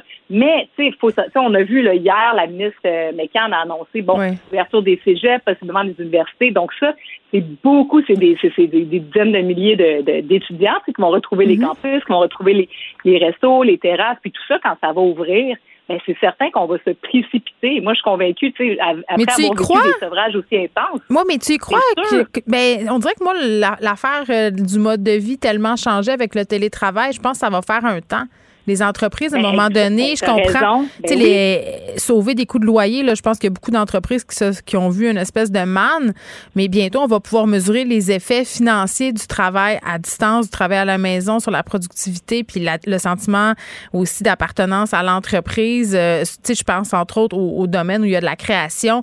Puis, tu sais, euh, je veux dire, tu travailles chez vous à longueur de journée, des meetings en Zoom, à un moment donné, ça devient vraiment plate. Donc, je pense que ça, la lune de miel, là, elle va s'achever à un moment donné. Ben exactement, c'est définitif. Avec les vaccins, ben on le sait, là, on le voit aux États-Unis, euh, puis là, il y a tout le dossier là, sur le passeport vaccinal, mais c'est sûr et certain que quand on avoir la possibilité de sortir, c'est comme tout le monde, je pense qu'il y a eu plusieurs euh, étapes. J'aimerais bien ça voir un genre de, de dessin là, avec euh, le, le cycle du télétravailleur, mais effectivement, oui, c'est le fun. Là, tu dis bon, j'économise le midi parce que je fais mon lunch plutôt que d'aller au restaurant. Euh, j'économise du temps dans les transports, donc je suis plus efficient à la maison, j'ai plus de j'ai du meilleur temps en famille. Donc, c'est certain qu'à un moment donné, ça va faire son temps. On reviendra peut-être pas, sais, à, ce qu'on avait avant, mais reste quand même que des bonnes années viennent euh, pour Montréal. Puis, tu sais, les Montréalais, c'est des gens, euh, je pense, qui sont très humains, tu sais, attachés à ces contacts-là, mm-hmm. parce qu'évidemment, tu habites en ville aussi parce que tu sais que ta famille ou tes, tes, amis ou en tout cas, bref, tu as une communauté près de toi, même tu sais, dans ton quotidien, quand tu fais tes courses, quand tu vas te promener sur la rue, ben, il y a toute cette vitalité-là que les Montréalais apprécient puis qui vont, qui va nécessairement euh, revenir. J'espère qu'on aura l'occasion de le vivre cet été. Ben, en tout cas, on nous a fait. On attend l'hiver, ça ouais. encore long. Là. Tu nous as fait, ils nous ont euh, fait miroiter ça. Euh, moi, j'ai hâte de voir si ça va s'avérer. Tu voulais aussi réagir à l'entrevue que j'ai fait hier avec Christine Labrie. Oui, ben oui, j'écoutais ton entrevue euh, hier, puis euh, tu sais bon, euh, la personne qui a été reconnue coupable, tu sais, de, de, d'harcèlement là envers la députée. Puis ben c'est sûr que moi c'est venu me chercher parce que tu sais moi j'ai été élue pendant 11 ans, donc j'ai été élue à l'Assemblée nationale du Québec comme mm-hmm. députée, puis j'ai été élue ici à l'Hôtel de Ville de Montréal. Puis moi j'ai vécu, ben tu pour dire la vérité, j'ai eu 98 de bonheur. Là, donc, beaucoup d'amour, d'appréciation, de valorisation. Donc, les citoyens étaient vraiment généreux là, à mon endroit. Donc, tu sais, globalement, j'ai pas vécu là, ce qu'on entend là, récemment là, de douleur un peu sur les réseaux sociaux et tout ça. Donc moi, j'ai pas vécu ça. Mais quand même, j'ai vécu des, des, des, des, épisodes, puis j'ai pas porté plainte euh, parce que à chaque fois, tu sais, je me demandais, tu sais, puis je suis convaincue qu'une personne qui subit de la violence conjugale ou de la violence, peu importe, dans son milieu de travail, tout ça, tu sais, on hésite à porter plainte parce que ça a aussi des conséquences. Puis le parcours, on le sait, là, de la victime, c'est quand même un long processus qui te qui te met dans ben, ce là pendant longtemps. Je parlais pas plus tard que tantôt avec une victime d'agression sexuelle qui nous a raconté à quel point elle avait été en quelque sorte écrasée par le système, à quel point elle avait trouvé ça difficile, à quel point aussi elle avait trouvé ça euh, vraiment terrible de se faire euh, cuisiner par l'avocat de la défense. Donc c'est sûr que c'est un long processus, mais en même temps, euh, on dit ça, puis je trouve ça intéressant qu'on ait des politiciennes comme Christine Labrie ou Catherine Fournier qui font des sorties pour dire ben porter plainte aussi, ça marche. Hein? Euh, je comprends que le processus est fastidieux, mais dans leurs deux cas, les personnes ont été reconnues coupables. Ben oui, c'est ça. Ben c'est sûr, exactement, parce que tu ça donne des exemples concrets que au moins les démarches sont pas sont pas vaines. En même temps, tu sais, comme moi, j'ai vécu différentes affaires. à titre d'exemple, il y en a un, euh, monsieur, que lui, tu sais, il me suivait. Donc, il me suivait partout. Il allait à l'hôtel de ville, il allait au bureau d'arrondissement, il allait au bureau 3 il m'écrivait, il voulait absolument me rencontrer. Tu sais, Sauf mhm. que ce qu'on m'avait dit à un moment donné, c'est que cette personne-là avait un genre de profil schizophrène, mhm. puis que ben, tu sais, elle était comme focus là-dessus, puis qu'on pouvait pas trop prévoir ses réactions, puis tu sais, peu importe, tu sais, d'avoir un dossier ou pas, tu sais, là, tu fais quoi avec ça? J'ai eu d'autres cas, par contre, un peu plus, euh, ben, tu sais, celui-là, il était, celui que je viens de mentionner, était quand même inquiétant, parce que je me disais, que non, tu sais, la personne a pu retomber n'importe quand. Oui, t'avais-tu euh, peur? N'importe quel, ben, un peu, tu sais, c'est sûr, tu sais, tu te dis, bon, euh, tu sais, ça m'est arrivé d'arriver, puis je le voyais au loin, là, donc, tu sais, j'allais me cacher, puis des gardes de sécurité étaient informés que quand cette personne-là était là, il fallait absolument comme évacuer la personne, tout ça. C'est, c'est sûr que tu te dis mais qu'est-ce que je fais, parce que la personne est comme en quelque part en détresse, mais ça affecte ta vie au quotidien. Après une autre fois, ça c'était plus dérangeant parce que c'est vraiment un adversaire politique, un militant qui avait décidé que j'étais comme la pire personne du monde. Donc oui, ça, j'ai eu des menaces de mort dans des événements, tu pas créer des insultes vraiment, tu déplacer. Puis à un moment donné, j'ai payé porter plainte à la police mais j'avais peur que ça accentue la problématique. Donc, mais tu sais quoi? Ça, là, ça, il faut en parler de ça. Puis je pense que ça a changé. OK? Il faut être honnête, là, les formations des policiers ont beaucoup évolué à ce niveau-là. Moi, j'ai déjà eu à faire une plainte euh, à la police. J'ai déjà appelé la police chez nous euh, pour des menaces, que j'avais eu des propos inquiétants. Et les policiers, ce qu'ils m'avaient dit, ça fait quand même quatre ans, là, puis je, veux vraiment le spécifier parce que euh, je pense qu'il y a beaucoup d'eau qui a coulé sous les ponts, qu'il y a eu des conversations qui se sont faites aussi sur la place publique depuis ce temps-là. Puis récemment, j'ai fait une plainte à des policiers pour des menaces, puis c'est tout autrement que j'ai été accueillie. Mais les policiers chez nous, c'était un policier puis une policière, je m'en souviendrai toute ma vie, m'ont dit, ma petite madame, on peut aller voir le monsieur en question, mais ça risque d'aggraver votre problème. Et ça m'avait jeté à terre. J'avais dit, mais OK, mais qu'est-ce que je fais? puis qu'est-ce que tu as fait? Ben, j'ai dit, allez pas le voir. Puis je suis restée chez nous avec ma peur. Ben, c'est ça, exactement. Ben, tu sais, puis ça, je pense qu'il y a bien des victimes qui, qui vivent ça. Mais ça fait cinq ans, quatre, tu sais, il faut le dire, là, ça fait quatre, euh, environ quatre ans, tu sais. Euh, puis moi, je veux pas envoyer le message que les policiers sont pas à l'écoute puis que les policiers, faut pas ben porter plainte parce que euh, maintenant, je pense qu'ils sont vraiment mieux outillés qu'avant. Sauf que je comprends que c'était peurant puis que c'était inquiétant puis que c'était intimidant. Puis là, tu te dis, si je porte plainte, il faut que je le raconte. Ils vont-tu me poser des questions? Ils vont-tu me croire? Va-tu falloir que je le vois ou que je la vois, la personne qui me fait des menaces? Puis tu me disais, moi, c'est arrivé pas tant que ça. Ça fait quand même un petit bout, Elsie, là, que tu étais à l'Assemblée nationale. Moi, j'ai l'air de j'ai l'air de comprendre qu'avec la pandémie, ça s'est pas mal aggravé. Là. On a des élus qui ont fait des sorties pour dire que c'est. je pense que les réseaux sociaux, ça a aggravé la situation. Ben, c'est sûr. Là, tout un chacun peut faire n'importe quoi. Alors que moi, j'ai reçu pendant longtemps des lettres. Des lettres sur ça, là, comme un peu, ça fait justement là, très. Euh, Mais c'est plus épeurant, on dirait. La personne, il faut qu'elle se soit assise à son petit bureau puis qu'elle ait écrit tout ça. C'est ça. Puis, tu sais, là, je recevais ça, tu sais, puis à un moment donné, tu te dis, ben la personne, elle va décrocher. Tu sais, moi, c'est un peu ça que je me disais. Je me disais, bon, ben, tu sais, la personne va, va finir par se tanner, puis mm-hmm. lâcher prise, puis, tu sais, trouver, comme, en guillemets, un autre morceau, là, tu sais, sur lequel focuser. Donc, euh, tu sais, mais c'est aussi peut-être moi qui n'étais pas outillée non plus à savoir comment on gère avec des personnes comme ça, parce que, tu sais, c'est pas juste la police, c'est le problème. C'est oui, euh, tu sais, il y avait un changement de ton à avoir des forces policières, mais il y a aussi, tu sais, qu'est-ce qu'on fait avec des personnes tu sais, qui ont des maladies mentales en quelque part? Des problèmes de santé mentale, oui. Ben, c'est ça. Tu sais, je suis déjà arrivée chez quelqu'un en faisant du porte-à-porte. Là, la personne était tellement émue de me voir, puis là, elle me fait rentrer dans sa cuisine. Fait que, tu sais, moi, je suis bien contente. C'était pas la COVID dans ce temps-là. Non, non, c'est ça. Ça fait longtemps. Puis la personne, elle avait une vingtaine de cartables avec toutes des photos, là, tu sais, découpées là, comme en scrapbooking de moi, tu sais. Et Là, tu te dis, mon Dieu, tu sais, c'est pas ma tante, là, c'est pas ma grand-mère, tu sais, c'est quelqu'un. Donc, euh, tu sais, c'est des, c'est des. Je pense que ça fait partie de la vie publique un peu, tu sais. Fait que, tu sais, faut en prendre puis en laisser, mais tu sais, c'est vrai que quand c'est menaçant, puis je trouve que c'est encourageant effectivement de voir. Euh, tu sais, comme par exemple, euh, il y a des, il y a, il y a un citoyen ou deux là, tu sais, qui ont été arrêtés pour avoir fait des, des menaces de mort envers François Legault. Oui, Geneviève Guilbeault aussi. Mhm. Ben c'est ça. Donc ça donne des exemples aussi pour dire à ces gens-là, ben écoutez là, si vous faites des choses comme ça, ben il peut y avoir des conséquences. Donc euh, je pense qu'effectivement c'est important euh, le combat que mène. Madame Labrie et d'autres députés à l'Assemblée nationale, Catherine Fournier en parle beaucoup parce que euh, oui, c'est sûr que moi, si j'avais eu peut-être d'autres exemples, euh, peut-être que j'aurais fait autrement. Mais c'est ça, c'est pour ça que je Euh, trouvais ça important qu'on en parle aujourd'hui puis qu'on dise ça se peut puis ça se peut porter plainte. Euh, puis c'est long, là. moi je suis dans un processus actuellement, fait que je vous donnerai des nouvelles quand ça sera terminé. Elsie Lefebvre, merci. On continue de te lire le mercredi dans le Journal de Montréal, Journal de Québec. Pour elle, une question sans réponse n'est pas une réponse. Geneviève Peterson. Cube Radio. L'artiste Marc Séguin qui s'associe à la Société de développement Angus et le promoteur immobilier Outco, je sais pas si je le dis comme il faut, pour la création d'ateliers pour euh, artistes à Montréal. Il est là, Marc Séguin, salut. Salut, bonjour Geneviève. C'est comme ça qu'il faut le dire, Outco?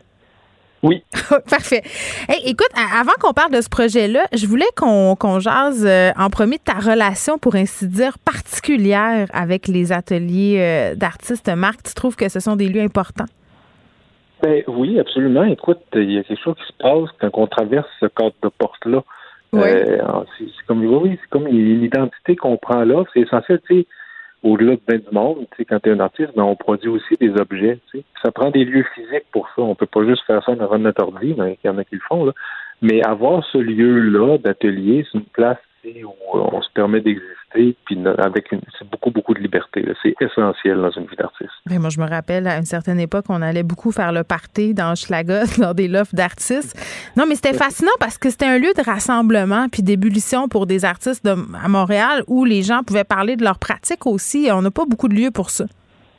Ben non, tu sais, puis non, il y en a de moins en moins. Il y en avait de moins en moins, il y en a de moins en moins. C'est vrai. Parce que, ben, tu sais, spéculation immobilière, puis, euh, tu sais, gentrification, embourgeoisement de quartier. Mhm. Puis, puis là, je suis- pas un éditorial, je suis pas en train de condamner ça. On vit dans un grand monde libre et beau. Oui, mais il faut que Et, tout le monde ben, puisse vivre dedans, ce monde-là. Exactement. Tu sais, fait qu'à un moment donné, on a un problème quand euh, si les artistes ne peuvent plus, quand une ville ou quand un endroit ou un lieu célèbre euh, supposément sa culture et la vie artistique, puis quand ben, il n'y a plus de place pour que les artistes puissent vivre et Ouais. créer, ben on a un problème. Ben- puis puis, puis c'est, c'est ce qui se produit avec ce monde-là qui est, qui en fait qui rentre tranquillement, sais, la, la spéculation immobilière, puis euh, ben, chacun a le droit de citer puis, puis d'exister. Bon, là, euh, j'ai plein de questions là, parce que il y, a plein d'affaires là-dedans. Là, on parle beaucoup. euh, tu me parlais de spéculation. euh, puis, tu sais, c'est vrai qu'on on vit dans un monde d'offres de demande, puis un monde vraiment cruel sur le plan économique. Pour vrai, là, c'est pas tout le monde qui est sur le même pied. Euh, à Montréal, en ce moment, il y a une crise du logement. Les loyers sont vraiment élevés pour tout le monde. Là, Euh, les restaurateurs près des gros loyers, les entreprises, les particuliers. Euh, toi, mettons, si on était aujourd'hui, là, puis tu commençais ta carrière, est-ce que tu crois que tu aurais été capable de te permettre de vivre à Montréal, de travailler à Montréal? Euh, écoute, mais ça a été difficile. Il y a eu des sacrifices à faire où il faudrait, comme dans la plupart des cas, partager. Tu sais. Ouais. Trouver où, aller. Tu sais, mais tu sais, le, le- le- sociologiquement, c'est, ce que les artistes font depuis, euh, depuis que le monde est monde. Mhm. Ça veut dire qu'on on investit des quartiers qui sont soit tu sais, en perte d'identité ou qui ont besoin d'être revitalisés. Euh, c'est ce qu'on fait. Fait qu'on va dans les endroits moins chers, les places où il y a moins de qualité, puis, puis on revampe ça un peu, on se met à vivre là, puis là, tout d'un coup, tu sais, on, on le connaît, là, ce courant urbain-là. Ouais, mais ça donne une vibe, puis c'est plate, Marc. C'est comme si le fait que les artistes s'installent à quelque part, là, ça devient cool, puis là, oups, gentrification. c'est vrai? Ben oui, puis, puis on fait kick out, tu sais. Oui, Ben oui, mais c'est oui. ça. Écoute, à un moment donné, ben tu sais, puis en bon, euh, en, en bon citoyen qu'on est, on l'accepte, puis on se trouve une autre place où aller. Mhm. Puis ben, c'est comme ça, tu sais. Je, je sais pas dans quelle mesure on peut corriger ou stopper ça, mais ce projet-là, entre autres, c'est ça, c'est d'assurer que peu importe ce qui se produit, au final, même si tout le quartier euh, c'est double, triple ou fait dix fois le prix, Ouais. ben cet, cet immeuble-là va rester aux artistes. C'est où? C'est sur Crémazie, écoute, dans Saint-Michel, à quelques pas du métro Saint-Michel. C'est dans ce quartier-là, dans un quartier qui a, besoin d'un peu d'amour, là, à Montréal. Ouais. Euh, fait qu'on va là, tu sais, fait que les artistes, écoute, peut-être qu'on se reparle dans 10 ans, ça va être un quartier hyper branché. Et je le sais pas, tu sais, parce que c'est ce qui va se produire, c'est ce qui s'est produit à plein d'endroits. Mais pour l'instant, c'est un des, des seuls endroits, tu sais, où ben, vraiment excentré dans de Montréal que les artistes peuvent se permettre. Puis c'est les artistes qui vont pouvoir euh, s'installer là, ça va ressembler à quoi? Ça va être abordable pour tous? Comment ça va fonctionner? En fait, ce qui arrive, c'est que nous, le, le modèle qu'on a réussi à créer, là, ça va être pour pérenniser le fait que les loyers ne pourront jamais céder à la spéculation, euh, aux augmentations sauvages. Tu sais, là, c'est c'est à 30 pièces du pied carré, puis on assure les gens dans le bail, tu peux le signer pendant 10 ans si tu veux, que la seule augmentation qu'il y a, ce sera le taux d'inflation. OK. Fait que, tu sais, un artiste qui s'engage maintenant, il sait qu'il se fera pas kicker puis il se fera pas mettre à la porte. Parce que, tu sais, un bail commercial ou industriel, on s'entend, le, le- le- locataire a pas beaucoup de droits. Tu. Tu- peux te faire mettre à la porte après un mois, deux mois ou trois mois. Là. Fait que là, mais dans ce cas-ci, si ça te tente de déballer tes boîtes pour longtemps, puis faire puis t'installer, t'installer pour le vrai, puis investir l'endroit, ben le, la seule augmentation qu'il y aura, ce sera le taux d'inflation. Tu parlais de culture tantôt. Euh, le gouvernement Legault qui a prétendu vraiment là, depuis des mois, depuis la pandémie finalement, euh, puis bon, toujours euh, dit accorder une grande importance à la culture, à l'art, euh, mais encore plus tapé sur ce clou-là là, pendant la pandémie. Alors qu'on le sait, là, les artistes, les travailleurs de la culture, tout le monde là, euh, qui travaille en avant ou en arrière, tout le monde a vécu beaucoup de conséquences négatives attribuables à la pandémie. Il y a des gens qui ont perdu leur job, il y a des gens qui ont dû se réinventer. J'ai vraiment ce mot-là, ils nous l'ont assez répété. Du monde aussi qui se sont réorientés. Euh, est-ce qu'on est-ce qu'on est content? Est-ce qu'on est satisfait de la réaction du gouvernement par rapport au monde de la culture? Est-ce qu'ils se sont montrés assez présents? Je ne sais pas. Il faut, moi, je pense qu'il va vraiment falloir voir euh, les intentions au moment d'une certaine reprise ou quand, quand la fin du monde sera finie, là, voir dans, dans quelle mesure est-ce qu'ils vont être vraiment aider parce que, écoute, c'est- une, une véritable inquiétude que j'ai. Il va en avoir beaucoup moins d'artistes. Ben, des petites fins du monde, là, je peux t'annoncer tout de suite qu'il y en a eu beaucoup. Là. Des théâtres, Ben des, oui. des gens qui ont dû dire abandonner, baisser les bras.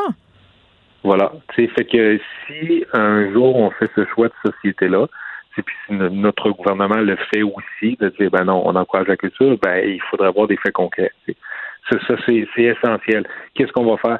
Moi, moi, j'ai- un problème, c'est personnel, je sais pas dans, dans quelle mesure, mais j'ai un problème avec tu sais, on va juste donner de l'argent à quelqu'un subventionné pour, pour parer à quelque chose. OK, mais donnez-nous des outils. Donnez-nous une façon de faire pour Par exemple? faciliter ben, par exemple, comme ça, un accès. Là, c'est pas normal que ce soit un privé Ouais. qui arrive avec un projet comme ça. On, on vit dans un état quand même assez providentiel, normalement, puis ça fait longtemps qu'on dit qu'il y a un problème d'atelier d'artistes à Montréal, ou en ville, puis partout, en fait. Puis où, où on peut céder à la spéculation. tu sais. Fait que, un crime, pourquoi est-ce que si le problème est là, puis je le sais, puis je dis ça, là, mais je ne veux pas lancer juste des roches non plus, parce que je sais qu'il y a plein de projets qui sont là, puis qu'il y a des Mhm. associations, puis des gens qui militent, puis de l'argent qui va peut-être arriver un jour, tu sais. Mais crime, tu sais, c'est- ça va être pour quelle génération? C'est- mais- ça peut être en direct, on peut-tu le voir, c'est, euh, puis plus que jamais, là, écoute, la pandémie a exacerbé ça, là, on peut-tu le voir maintenant? Est-ce, qu'on, est-ce qu'il va y avoir une vraie aide? Ben, puis j'ai l'impression que le vrai problème, c'est la place qu'on accorde à l'art puis à la culture dans notre société. Pas une place. euh, On règne pas au panthéon là, euh, des, des, des secteurs où les gens estiment ça. Tu comprends ce que je veux dire? C'est-à-dire que euh, dès qu'on parle d'investissement en culture, en art, les gens chialent, euh, font des parallèles avec le système de santé, l'éducation, disent on n'a pas les moyens de subventionner l'art, l'art c'est un luxe. Alors que dans d'autres cultures, les artistes sont respectés, on respecte l'art parce que c'est fondamentalement lié à l'identité nationale. Puis moi, je trouve ça ironique. Alors qu'on nous a tellement parlé pendant la pandémie que c'était important de se préserver, euh, qu'on n'a jamais autant de consommé aussi de culture locale, à mon sens. On s'est rendu compte qu'on faisait des choses intéressantes. Euh, la culture, malgré tout ça, est encore, l'enfant pauvre est encore dénigré dans l'espace public, tout le temps. Oui. Ben, tu sais, il faut, il faut comprendre où on est. Tu sais, Il va falloir un jour qu'on se demande si l'art est important ou non. Écoute, première des choses, l'art ne pourrait pas exister ou subsister existerait mal au Québec s'il n'y avait pas de subvention en partant. Fait qu'arrêtons de Mais chialer ça sur n'existerait pas. ça existerait existerait zéro. Il n'y en aurait, il y en aurait pas de cours. Maintenant, le deuxième problème qu'il y a, dépendamment d'où est le pendule là, sur l'échiquier politique, Ouais. euh, euh, il y a un sous-financement évident, mais c'est parce que c'est difficile pour certaines têtes gouvernantes de comprendre que l'art, ça se calcule pas comme un budget. Il n'y a, pas un truc où ben, ça balance. Si je te donne une pièce, faut que je fasse une pièce et dix euh, avec l'argent que je, je Puis le rendement, rendement difficile à calculer aussi. Ben oui, c'est impossible de calculer. Comment est-ce que tu calcules le bienfait qu'une toune fait à quelqu'un à la radio? Qui, qui, qui fait que ah, ça m'a fait du bien, ça m'a mis de bonne humeur, même si c'est juste 30 secondes dans ta journée. Comment est-ce que tu quantifies ça? Notre problème est là. Tant qu'on aura euh, des, des évaluations qui sont purement économiques, c'est pour, pour comprendre l'impact que l'art peut avoir chez quelqu'un, son utilité, ou c'est, simplement c'est tout simple. Moi, je te parle pas d'être bouleversé, là. Je te parle juste de faire du bien à quelqu'un. Non, on se parle de culture pop. Oui, oui, mais que ce soit un téléroman, que ce soit une tourne, que ce soit une, pièce de théâtre. Mhm. Oui, des- des-. Fait que ça, tant, tant qu'on n'aura on pas convenu de certains barèmes où on se dit que c'est important, même si on met de l'argent, puis je pense qu'on le fait quand même un peu, là, parce qu'on met de l'argent, puis il n'y a pas grand-chose qui revient, mais tant qu'on se le dira pas comme nation, qu'on on s'identifie comme ça. Tu sais, on en a déjà parlé. Moi, quand, je voyage dans une autre, dans la préhistoire, quand on voyageait, euh, Oui, jadis naguère. oui, oui. Tu sais, euh, moi, quand j'allais dans un autre pays, tu sais, mec, je regardais pas les chiffres sur les hospitalisations, ou sur le système de santé, ou sur le système d'éducation, tu sais, ou sur les centrales syndicales. C'est par la culture que je suis attiré ailleurs, tu sais. Puis pourquoi est-ce qu'on n'aurait pas cette fierté-là ici? De se dire, mais non, que les gens viennent découvrir notre... Mais Marc, moi, quand j'entends les gens se déchirer la chemise sur le français qui est menacé, je dis oui, le français est menacé, mais ce qui menace le plus notre culture québécoise, notre unicité, c'est c'est la culture qui, qui nous envahit, la mondialisation de la culture. On est rendu euh, avec euh, des produits artistiques qui font le tour du monde. C'est une bonne chose, mais à un moment donné, il faut que les cultures gardent leur unicité. Puis si on n'investit pas en art, on va la perdre, notre unicité. Ça, c'était peurant. Com- complètement. C'est pas juste des pièces investies, hein, c'est des choix aussi. Tu sais, quand on veut baisser les quotas de musique francophone, mettons, Ouais. à- alors que le fond de notre culture euh, créative, musicale vient de là, Mm. ben on a un problème. Je dis, quel, quel, quel message t'envoie un kid, tu sais, ou un, un ado, une ado? C'est sûr qu'il va vouloir chanter en anglais, tu dis, ben, je vais aller essayer d'aller ailleurs ou de de réussir ailleurs parce que, ben, sais, je sens pas que je suis backé chez nous. Bon, là, je te vole une minute encore, Marc, OK? Parce que je savais. Non, mais je sais que tu tripes sur l'agriculture, puis tu as fait euh, ce documentaire merveilleux qui s'appelle La ferme et son état, que j'avais vu, que j'avais bien aimé. On a beaucoup parlé d'autosuffisance alimentaire là, pendant la pandémie, des légumes aussi dans les champs qui pourrissaient, de l'agriculture euh, qui avait aussi euh, des problèmes. T'en es où avec ta réflexion là-dessus? Ben, je- j'en suis à ce que je trouve qu'il s'est passé des belles choses depuis beaucoup. Et que ce que j'avais suspecté, parce que la caméra a, a réussi à filmer, c'est que tout ce qui est qui euh, là, ça fait penser à les mots que je dis pour Fais mon pas trop attention. Non, mais je, je vais juste, je me tente pas de faire une entrevue de prison. je- je te guette, je te guette. tout ce qui se déroule euh, en dehors, par exemple, de certains quotas ou d'un certain contrôle gouvernemental Ouais. ou d'une ou d'une grande filière, tu sais, ou d'une fédération, a évolué beaucoup plus rapidement. Ils ont les coudées plus franches puis plus libres. Sais, le maraîchage, ça a bien été. Mhm. C'est le marché des fleurs qu'on voit partout. euh, les marchés locaux qui sont en, en effervescence partout. Mhm. Maintenant, il y a certains secteurs où ça va rester sclérosé, où on va continuer de dépendre de certaines exportations puis de certaines subventions surtout. tu sais. Fait qu'il se passe des vraiment belles choses. Il y a un nouveau monde qui est en train de naître puis d'exister. Puis il y a encore des vieux réflexes euh, de mon oncle qui restent en place puis qui sont très, très difficiles à changer. Ouais. Parce que c'est des grosses, grosses business. Ils vont partir avec les mononcles. Qu'est-ce que tu veux? Et ça va, ça va tout aller ensemble. tu vois, c'est moi qui l'ai dit, l'affaire euh, qui va me faire euh, jeter en prison. Marc Séguin, merci. J'irai te porter un panier, porter un panier de légumes en prison. Oui, de légumes québécois. Toujours un plaisir euh, de te parler, Marc. Marc Séguin, artiste multidisciplinaire. On parlait euh, du projet d'atelier euh, 3333. Merci. Geneviève Peterson. Une animatrice pas comme les autres. Cube Radio. Le, le commentaire de Danny Saint-Pierre, un chef pas comme les autres. Dany Labarre et autres, tu passes après Marc Séguin. Ah, moi, je, je m'avoue vaincu déjà. Marc Séguin, Drapeau blanc. Sais-tu que euh, ma blonde, ma merveilleuse blonde, m'a offert un tout petit, tout petit, tout petit euh, Marc Séguin pour, euh, pour Noël? Oui, il doit être petit en maudit parce que c'est quand même cher des Marc Séguin, ce qui lui permet de faire euh, des projets comme celui dont on a parlé, là, cette résidence d'artistes dans le quartier Saint-Michel. Tout à fait. Mais je trouvais ça cool, moi, comme principe, quand j'ai lu ça dans la presse ce matin, parce que j'étais bon, OK, on a des résidences d'artistes, les artistes vont façonner des quartiers, ces quartiers-là vont devenir cool. Après ça, après un certain moment donné, après 5 ans, après 10 ans, après 15 ans, les artistes sont plus capables d'habiter dans les quartiers. C'est vrai. Puis après ça, ça se gentrifie. Tu vois, moi, j'habite dans le Myland, là. Puis quand j'ai commencé à habiter dans le Myland, il y a peut-être, euh, je te dirais, un bon 22, 23 ans, ben, c'était un peu scrappy, puis c'était toutes les bandes euh, du mouvement indépendant montréalais qui sortaient, puis la vibe était formidable. Puis là, c'est encore chouette, mais tu sais, c'est bobo mal sale. là. La plupart des Mais le plateau, écoute, euh, le plateau est l'emblème euh, mythique de ce phénomène dont tu parles, là, le plateau qui a été popularisé. euh, en fait, dans les livres de Michel Tremblay, euh, puis par bien d'autres artistes qui le racontaient dans leurs chansons, c'était pas cher habiter le plateau. Euh, là, c'est rendu euh, l'un des quartiers les plus chers de Montréal. Euh, Il y a plus grand monde qui ont les moyens d'acheter là. Puis c'est dommage parce que moi, je, tu sais, tu sais, j'habite dans Rosemont près de la promenade Masson. Beaucoup de gens du plateau euh, qui se sont enfuis vers chez nous, qui ont migré vers l'est. ok? Donc on a de plus en plus de Français, on les accueille à bras ouverts. Euh, mais c'est ça. Moi, j'assiste parce que ça fait euh, peut-être, euh, je te dirais, 10-12 ans que j'habite là. Ce que j'aimais au début, c'était la mixité. Tu sais, le Oui. fait qu'on aille sur la rue Masson des affaires vraiment dégueulassement crado, mais le fun où tu vas. euh, et euh, je sais pas, moi, une boutique un peu plus bobo où tu vas aussi. Je trouvais que ça faisait un beau mélange des genres, mais là, plus ça va, plus je me rends compte que ces petites boutiques-là ferment euh, parce que les loyers augmentent et que les prix des maisons aussi explosent. Puis vraiment, la crowd a changé, là, vraiment. Là. Oui, puis un quartier qui gentrifie, euh, c'est pas un quartier qui lève autant. Parce que, tu sais, quand tu remplaces des artistes qui Non, sont un plus cool. party, puis c'est le fun, par des petites familles avec du monde qui se couche quand le soleil se couche, ben, tu sais, la vibe dans les rues est plus la même. Puis moi, je suis pas contre l'un ou, ou pour l'autre nécessairement. Mais ce que je trouve intéressant avec la démarche de Marc, euh, puis le fait qu'il a acheté cet immeuble-là dans Saint-Michel, ben, moi, je pense que peut-être que si on commence à donner, à créer des résidences pour les artistes, est-ce qu'on pourrait aussi considérer leur résidence physique? Que si tu te qualifies pour arriver en résidence comme ça, euh, est-ce qu'on ne devrait pas essayer d'institutionnaliser le fait que les artistes qui se qualifient pour habiter là euh, puissent rester dans le quartier puis être en sécurité puis se dire, se dire qu'ils peuvent se faire un nid puis qu'on garde cette vibe-là?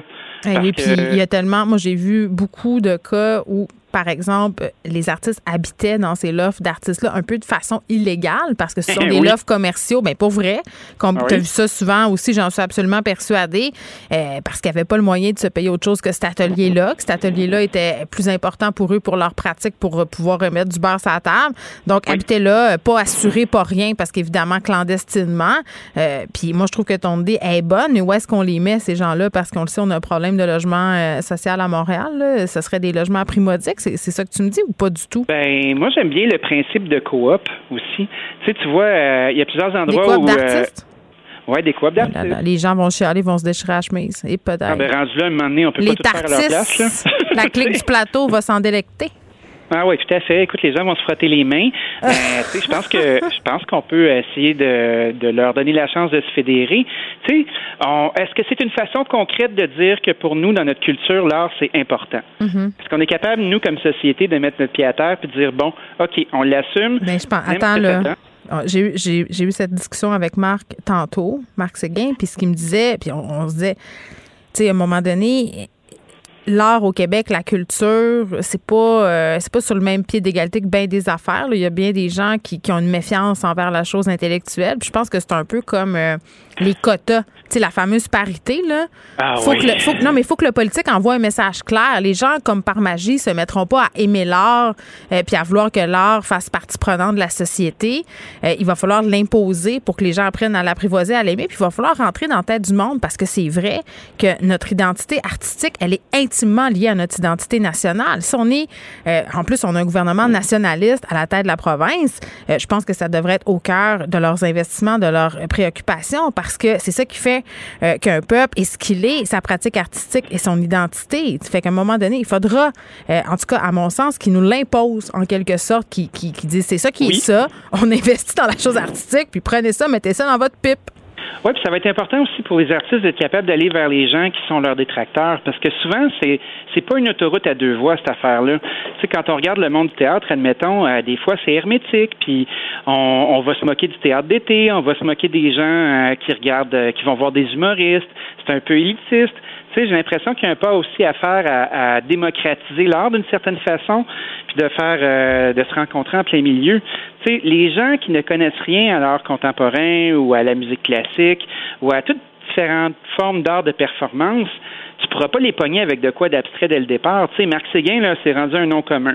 Fait que là, on sait tous un peu comme Riopel quand tu fais un encan de région, là, que c'est le Riopel qui va sortir parce que tout le monde pense que ça vaut de l'argent. Puis c'est vrai que ça vaut de l'argent. Mais tu sais, les petites pièces obscures que les gens connaissent moins, ben là, font, le monde tombe, bah, je m'en fous, je comprends pas. Tu sais, j'ai l'impression qu'il faudrait essayer de donner. Mais il faut de l'éducation, il faut que l'art euh, fasse partie de les. Tu sais, parce que moi, je pense que pour que les gens accrochent à l'art ou accrochent à n'importe quel médium artistique, il faut mettre. Euh, je vais donner l'exemple des livres parce que c'est ce que je connais. Là. Moi, il n'y a mhm. rien qui m'a plus tombé sénat que les lectures obligatoires, souvent au secondaire puis au cégep, qui étaient des lectures super frileuses, là, super consensuelles. À part pour quelques profs là, qui en avaient dedans puis qui s'en calissaient puis qui se disaient Hey, moi, je vais le faire lire tel livre un peu edgy à mes étudiants. faut mettre les bons livres entre les, entre les mains du monde pour que les gens accrochent puis aient envie de lire puis se disent Hey, lire, c'est pas plate, c'est le fun. C'est la même affaire, tu sais.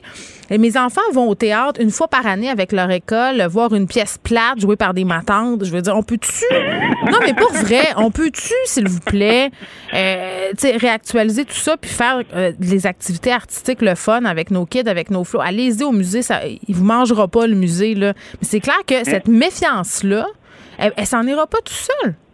Oui, mais c'est dur à, partir. C'est comme euh, quelqu'un qui s'est jamais entraîné, puis là, tu dis Ah ouais, va au gym, prends-toi en main, là, t'es capable, vas-y, vas-y, vas-y. Je pense qu'il y, a une, il y a une acculturation à faire, puis effectivement, ça va partir des enfants qui vont être sensibilisés à l'école, mais ça va partir aussi euh, des adultes qu'on va avoir réussi à séduire, parce que je veux pas, dans n'importe quelle forme de performance, il y a un peu de marketing aussi. Tu, te souviens quand on a vu les musées ouvrir et tout le monde parlait d'aller au musée, aller au musée? On marquait l'art comme de la marde, là. Je veux dire, c'est sûr que, de toute façon, moi, je voudrais qu'on arrête le schisme, l'art et la culture pop, c'est pas la même affaire. Là, je veux dire. dimanche. Mais non, mais c'est juste, on peut faire de l'art grand public intelligent. On peut faire des films grand public intelligents. On peut faire des livres grand public intelligents qui ont quelque chose à dire, qui ont un propos. Arrêtons de faire des camps, des écoles de pensée. Euh, puis arrêtons aussi de juger euh, les, les, affaires un peu plus obscures, un, peu plus nichées, parce qu'elles ont le droit d'exister elles aussi. Ça prend de l'art comme ça. Euh, en tout cas, je, je sais pas comment. Mais moi, je te dis, ça va passer par l'imposition gouvernementale. Il faudrait que le gouvernement mette son pied à terre et dise là, ça va faire. Voici ce qui se passe parce que on va arrêter de dire que l'art, c'est important pour nous, puis on va agir. Puis c'est pas juste en donnant des dollars, là, c'est en faisant euh, des initiatives euh, qui, sont, qui ont des répercussions concrètes sur la vie des artistes et des citoyens. Des fois, je pense que les communications sont la plus grande nuisance de toute forme de mouvement. C'est vrai. Quand t'es pas capable de mettre de l'avant euh, une idée, quand t'es pas capable de l'articuler ou donner envie aux gens de la faire, t'as beau avoir toutes les subventions du monde, mais si ton message se rend pas, ben t'es fourré. Ça fonctionne pas je pense que l'idée d'apprivoiser les gens, tu sais, l'art public, je pense que c'est une façon euh, de l'aborder aussi.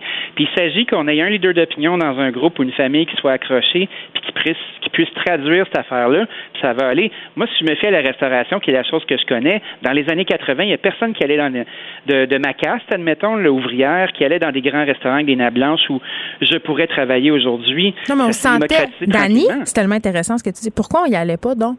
Parce ben, qu'on se sentait intimidé.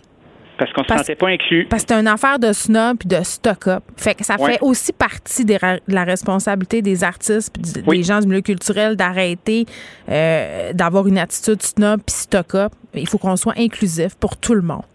Voilà. Il faut arrêter de se parler entre nous autres. Mon Dieu, que j'aimais ça, ce segment-là.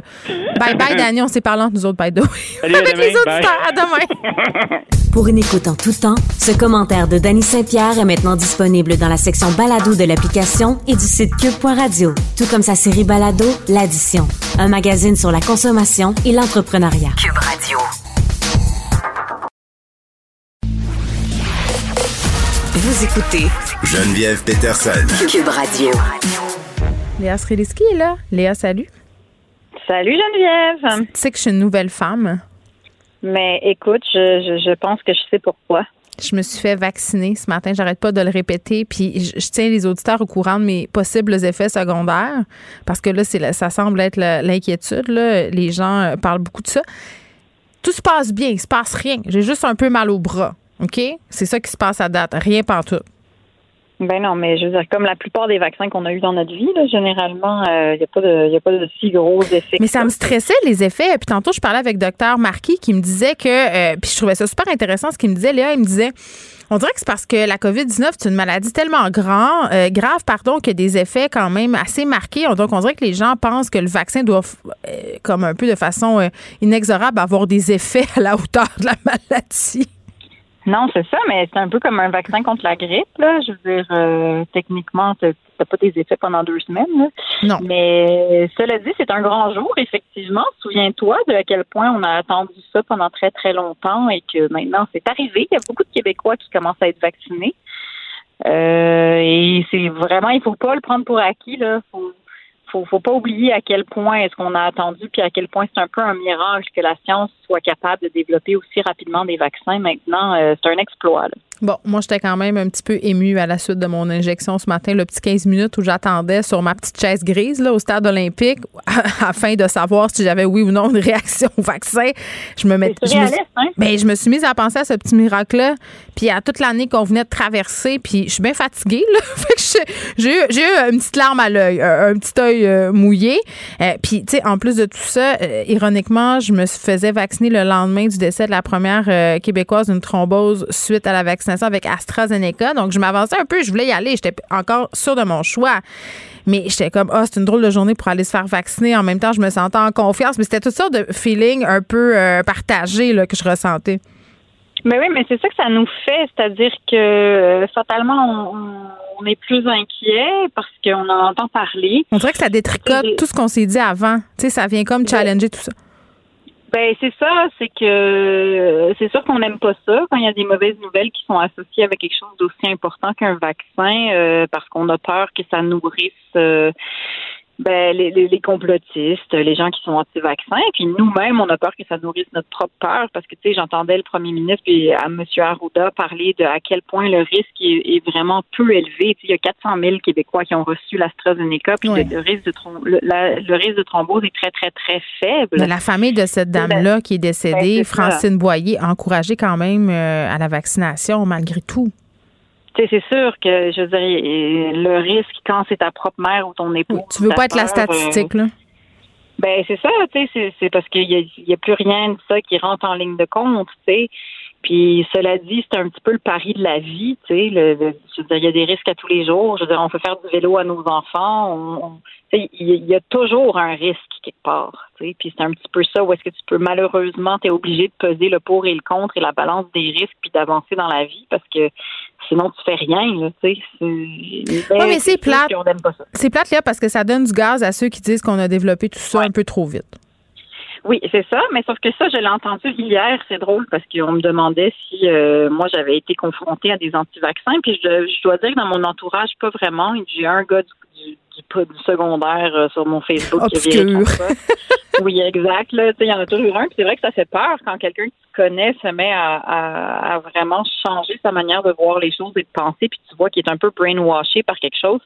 c'est pas rassurant. Cela dit, j'ai quelqu'un qui est venu pour ma porte patio pour euh, que vous connaissiez vraiment l'ampleur de ma vie.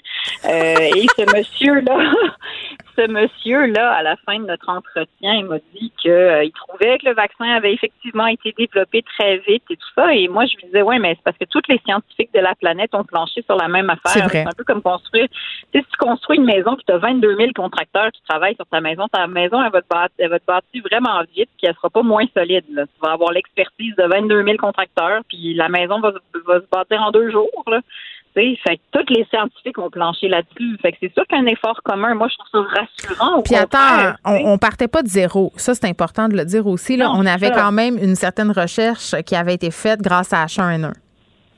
Ben oui, exactement. Puis ils partent pas de zéro. C'est juste que nous, on part de zéro. Nous, on part de zéro parce qu'on comprend pas. On comprend pas la littérature scientifique. On sait pas, tu sais, je veux peut-être que ceux qui nous écoutent, il y a des gens qui sont très, très au courant de la science, mais le commun des mortels n'est pas au courant de, comment on fabrique un vaccin. On comprend grosso modo qu'on t'injecte un bout de la maladie puis tu développes des anticorps, là. Mais, mais c'est un défi.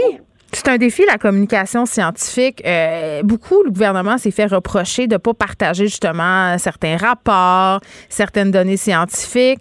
Mais justement, à quel point dans la population, on a des gens en grande quantité qui sont capables, d'un, de lire ces affaires-là, de comprendre, d'en tirer le sens et euh, justement de savoir exactement à quoi s'en tenir. Même pour des journalistes scientifiques, c'est compliqué. Puis je suis pas en train de dire que la population est débile. C'est pas, pas ça. Mais être scientifique, c'est une formation. Ben, c'est une formation. Puis c'est une forme de cerveau aussi, là. Je veux dire, euh, moi, je sais que, tu sais, je, je l'ai pas. Pendant des... je l'ai pas non plus, c'est pas ça. Je veux dire, mon cerveau fonctionne pas comme ça. J'ai d'autres talents, mais c'est pas celui-là. Mm. Ça l'a dit, le gouvernement doit quand même faire preuve d'une grande d'une grande transparence pour ceux qui comprennent, parce que justement, on a besoin du plus de vulgarisateurs possible. Bon, et, qui, et qui passent pas toute la même affaire.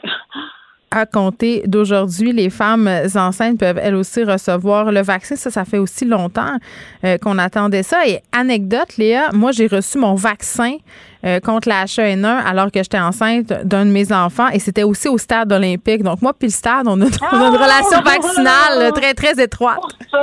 J'avais été malade quand même. oui. Euh, mais moi, j'ai eu mon premier enfant euh, exactement. Au stade? euh, ben non, oui, au stade avec un joueur de baseball. Euh, non, euh, quand le H1N1 a commencé, j'ai, accouché exactement. Donc moi, j'ai vécu avoir un nouveau-né dans notre mini mini pandémie de ben, épidémie de de, Oui. de l'époque et de voir euh, devenir un peu la Gestapo du lavage de main Mais pour tu les gens sais, qui venaient chez nous. Lors de la H1N1, l'hôpital où je devais accoucher était devenu un centre de crise et on ne pouvait plus avoir de visite. On pouvait plus non plus être accompagné par notre conjoint dans les chambres après l'accouchement, là, tu sais, le deux, trois petits jours où euh, ils dorment sur le sofa. Là.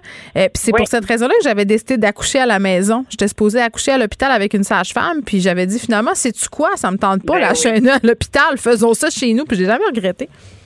Ben non, ben non, ben non, mais c'est ça, mais c'est c'est une très bonne nouvelle que les femmes enceintes aient accès au vaccin parce que si on se souvient bien, euh, enceinte, ton système immunitaire est pas bon. Hein. Sincèrement, le, ton corps se concentre sur sauver le bébé. Ouais. Et toi, euh, moi j'ai eu des, des grippes pendant que j'étais enceinte et c'est, c'est horrible parce que tu le sens bien que ton corps est comme oui, oui, c'est beau madame, vous allez survivre, mais ce qui nous intéresse en ce moment, c'est que vous êtes en train de procréer.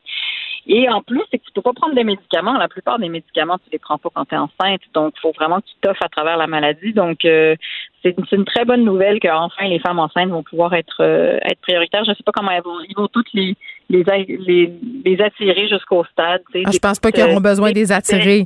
Je pense qu'elles veulent, les femmes enceintes, se faire vacciner. Puis c'était très, très drôle ce matin, parce Ben que l'infirmière, euh, tu sais, quand ils font l'espèce de triage au début, là, ils te demandent Mhm. pourquoi tu es là. Bon, évidemment, euh, je suis pas une personne qui a plus euh, que 45 ans. 85 ans. J'ai pas Ouais. un IMC de plus de 35. Fait que là, ils voulaient savoir pourquoi j'étais là. Puis elle me dit, mais coudon, êtes-vous enceinte? Puis là, je me suis mis à paranoïer. J'étais comme, est-ce que j'ai l'air enceinte?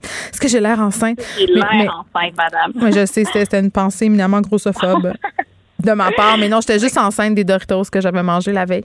Euh, de la pandémie. Oui. enceinte de mon confinement. ça. ben exactement. Euh, donc, puis tu sais, j'avais parlé aussi à une experte euh, de l'université de Montréal qui étudiait les rapports entre la COVID, les femmes enceintes, puis ça. Puis au début, on disait ah, ils n'ont pas plus de risques d'attraper la COVID que les autres parce que ça avait été soulevé. euh, je sais pas si tu t'en rappelles pour les enseignantes enceintes, le fait d'être pas en retrait préventif. Euh, puis finalement, on s'est rendu compte après aussi que les femmes enceintes avaient plus de chances de développer de complications de la maladie. Tu sais, ça évolue très vite tout ça. Ben oui, puis euh, sincèrement, moi, je comprends comment est-ce que ça doit. Ben, tu capotes. Ben C'est une inquiétude. Sincèrement, moi, ma meilleure amie a accouché en pandémie, puis c'était pas drôle. Elle avait déjà des complications de grossesse, puis ça a été une source d'énormément d'anxiété. Fait que si on peut au moins enlever ce stress-là aux pauvres mamans qui doivent accoucher Ah, pendant une moi, pandémie. quand je vois les pauvres parents avec leur nouveau-né pendant la COVID-19, je me dis, oh mon Dieu, ça va tellement être angoissant de mettre un enfant au monde dans la fin du monde. En tout cas, c'est mon petit côté apocalyptique. Toujours angoissant d'avoir des enfants. je Ah, mais dire, mon euh, Dieu, encore plus. Mais, Mais le côté. mais oui, apprendre, apprendre à être parent, cela dit. Ça, je veux dire, on salue les premiers, euh, les parents qui viennent de, de devenir parents. Oui, là, mais le côté que- positif, Léa, de tout ça, c'est tu sais quoi? Tu sais, quand tu deviens parent, que tout le monde t'envahit, puis veut venir chez vous, checker le bébé, puis là, ta belle-mère, puis tout. Hey, là, ils peuvent pas venir. Là, il y a personne qui peut venir. Mais on va, on va s'ennuyer de ça. hein. On va s'ennuyer de ça parce que moi, en ce moment, que les, que les amis de mes enfants ne puissent pas rentrer dans ma Ah, maison. J'adore ça. Moi aussi, pas de fête d'enfants, ça. pas de Rien. fête d'amis à organiser. A- Moi, je trouve que c'est un paradis. vont nous manquer. Merci, Léa. choses- sincèrement, mais même, mais même le, le, le couvre-feu, moi, je garderais ça à 8 heures. Gang. Tout le monde au lit à 8 heures, moi, ça me va pas. Non, là, t'exagères. là. Arrête de te m'attantiser. bye bye. À bientôt. bye. Geneviève Peterson. Elle réécrit le scénario de l'actualité tous les jours. Vous écoutez Geneviève Peterson. Cube Radio. Vincent Dessureau est là. Salut. Et on va faire un état de la situation à Montréal. Ça continue d'aller bien, mes affaires. hein. Je tiens les auditeurs au courant. Oui, pas de symptômes, douleur locale. J'ai mal au bras. Plus, plus l'émission avance, plus j'ai mal au bras. mais Tu peux une pas te faire une bine là, sur le. Je peux le pas bras. me faire une bine, mais je te dirais que ça fait moins mal que quand j'arrive du gym euh, certaines journées avant par la Ah, pandémie, bon. évidemment. Donc, Tu vois, ça honnêtement, bien, ça vraiment pas bien. si pire que ça. J'ai pris des Euh, Tylenol. Parce que à Montréal, ça va bien. Par contre, on tombait dans un point de presse de Mylène Drouin de la santé publique à Ouais. une journée où c'est quand même un peu moins bien, parce qu'on a presque 300 cas à Montréal. C'est somme toute bon, mais on est habitué à une baisse. là. On est à 1044 aujourd'hui, cas, là, par ailleurs. Exact, 1094. 1094? OK, oui, oui. Et euh, on, donc, euh, c'est ce qu'on est sur un plateau, euh, on verra. Mais pour Mylène Drouin, les chiffres sont positifs. Elle a fait le point tantôt Mhm. pour dire on a l'impression d'avoir déjoué les pronostics. Ça, c'est le cas de le dire parce que les pronostics euh, montraient qu'on allait être à 2000 cas, 2-4000 cas. Docteur Marquis, tantôt, par exemple, me disait et oui, là, il faut se réjouir. On semble être en contrôle, mais ça peut déraper assez vite. Tu sais, reste quand même prudent, là. Tout à fait, parce que euh, un des éléments que je trouvais intéressant de Mylène Drouin, c'est qu'elle expliquait qu'on n'a pas eu de- de- d'événements super propagateurs là, dans les derniers mois à Montréal, comme Ouais. ça a été le cas à Québec, par exemple, avec le gym qui a fait presque 500 cas, Mhm. peut-être même plus. Donc, on n'a pas eu ce genre d'événement-là qui est dur à contrôler. On avait Alors, peur des parcs, tu t'en rappelles, par exemple, il y avait de la crowd pas mal, puis on se disait, ça va-tu donner lieu à des éclosions? À on date, a eu, on euh, dit plusieurs petites éclosions, mais pas de très grosses qui, ont- auraient pe- peut-être amené une perte de contrôle. Euh, le fait donc également que euh, la prise en charge est rapide des cas, euh, la vaccination commence à se faire sentir à Montréal. Alors, somme toute, le ton était quand même assez positif, de sorte que selon Mylène Drouin, le virus va frapper un mur bientôt. On peut l'écouter. Notre taux de reproduction se maintient en bas de 1 à point- cette semaine à 0.82. Euh, et ça, c'est depuis janvier. Donc, on est vraiment toujours un petit peu en bas de la, ligne du 1. Des fois, on a remonté. Euh, mais ça démontre clairement que c'est le bon niveau de mesure euh, qui est actuellement en place. La population, quand même, elle est engagée. Elle est avec nous euh, dans, dans l'application des mesures. Et évidemment, toute l'accélération de la vaccination. Je pense que ça aussi, on a de plus en plus une population euh, qui progresse en termes de couverture vaccinale et de protection. Et donc, le virus, euh, euh, tranquillement, va se frapper à, à- à un mur.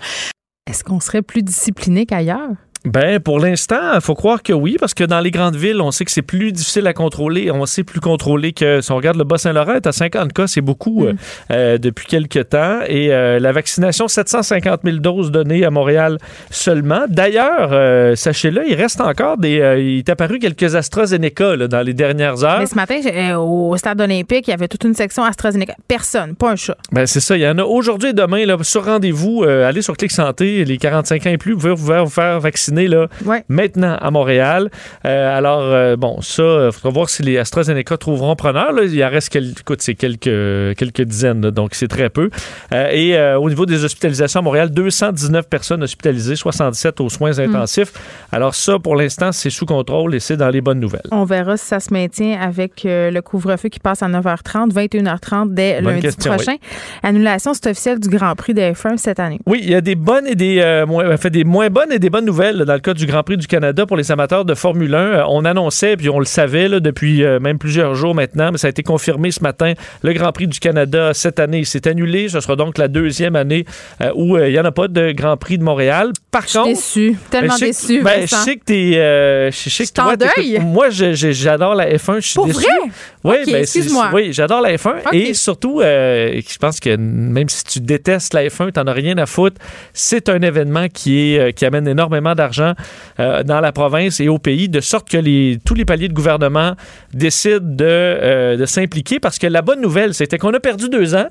Mais on va gagner deux ans à la fin du contrat. Donc, on sait, on, On avait peur, on avait peur qu'on perde le contrat si on donnait pas 5, 6 millions. On cette avait année. peur du bris de contrat aussi. Là. C'est- Ça, ça a circulé aussi. Est-ce qu'on pourrait avoir des répercussions de tout ça? Mais là, Ben, visiblement, ce ne sera pas le cas. Puisqu'on rajoutera donc deux ans. D'ailleurs, les euh, paliers gouvernement vont mettre 25 et 26 millions de dollars pour Mhm. 2030 et 2031.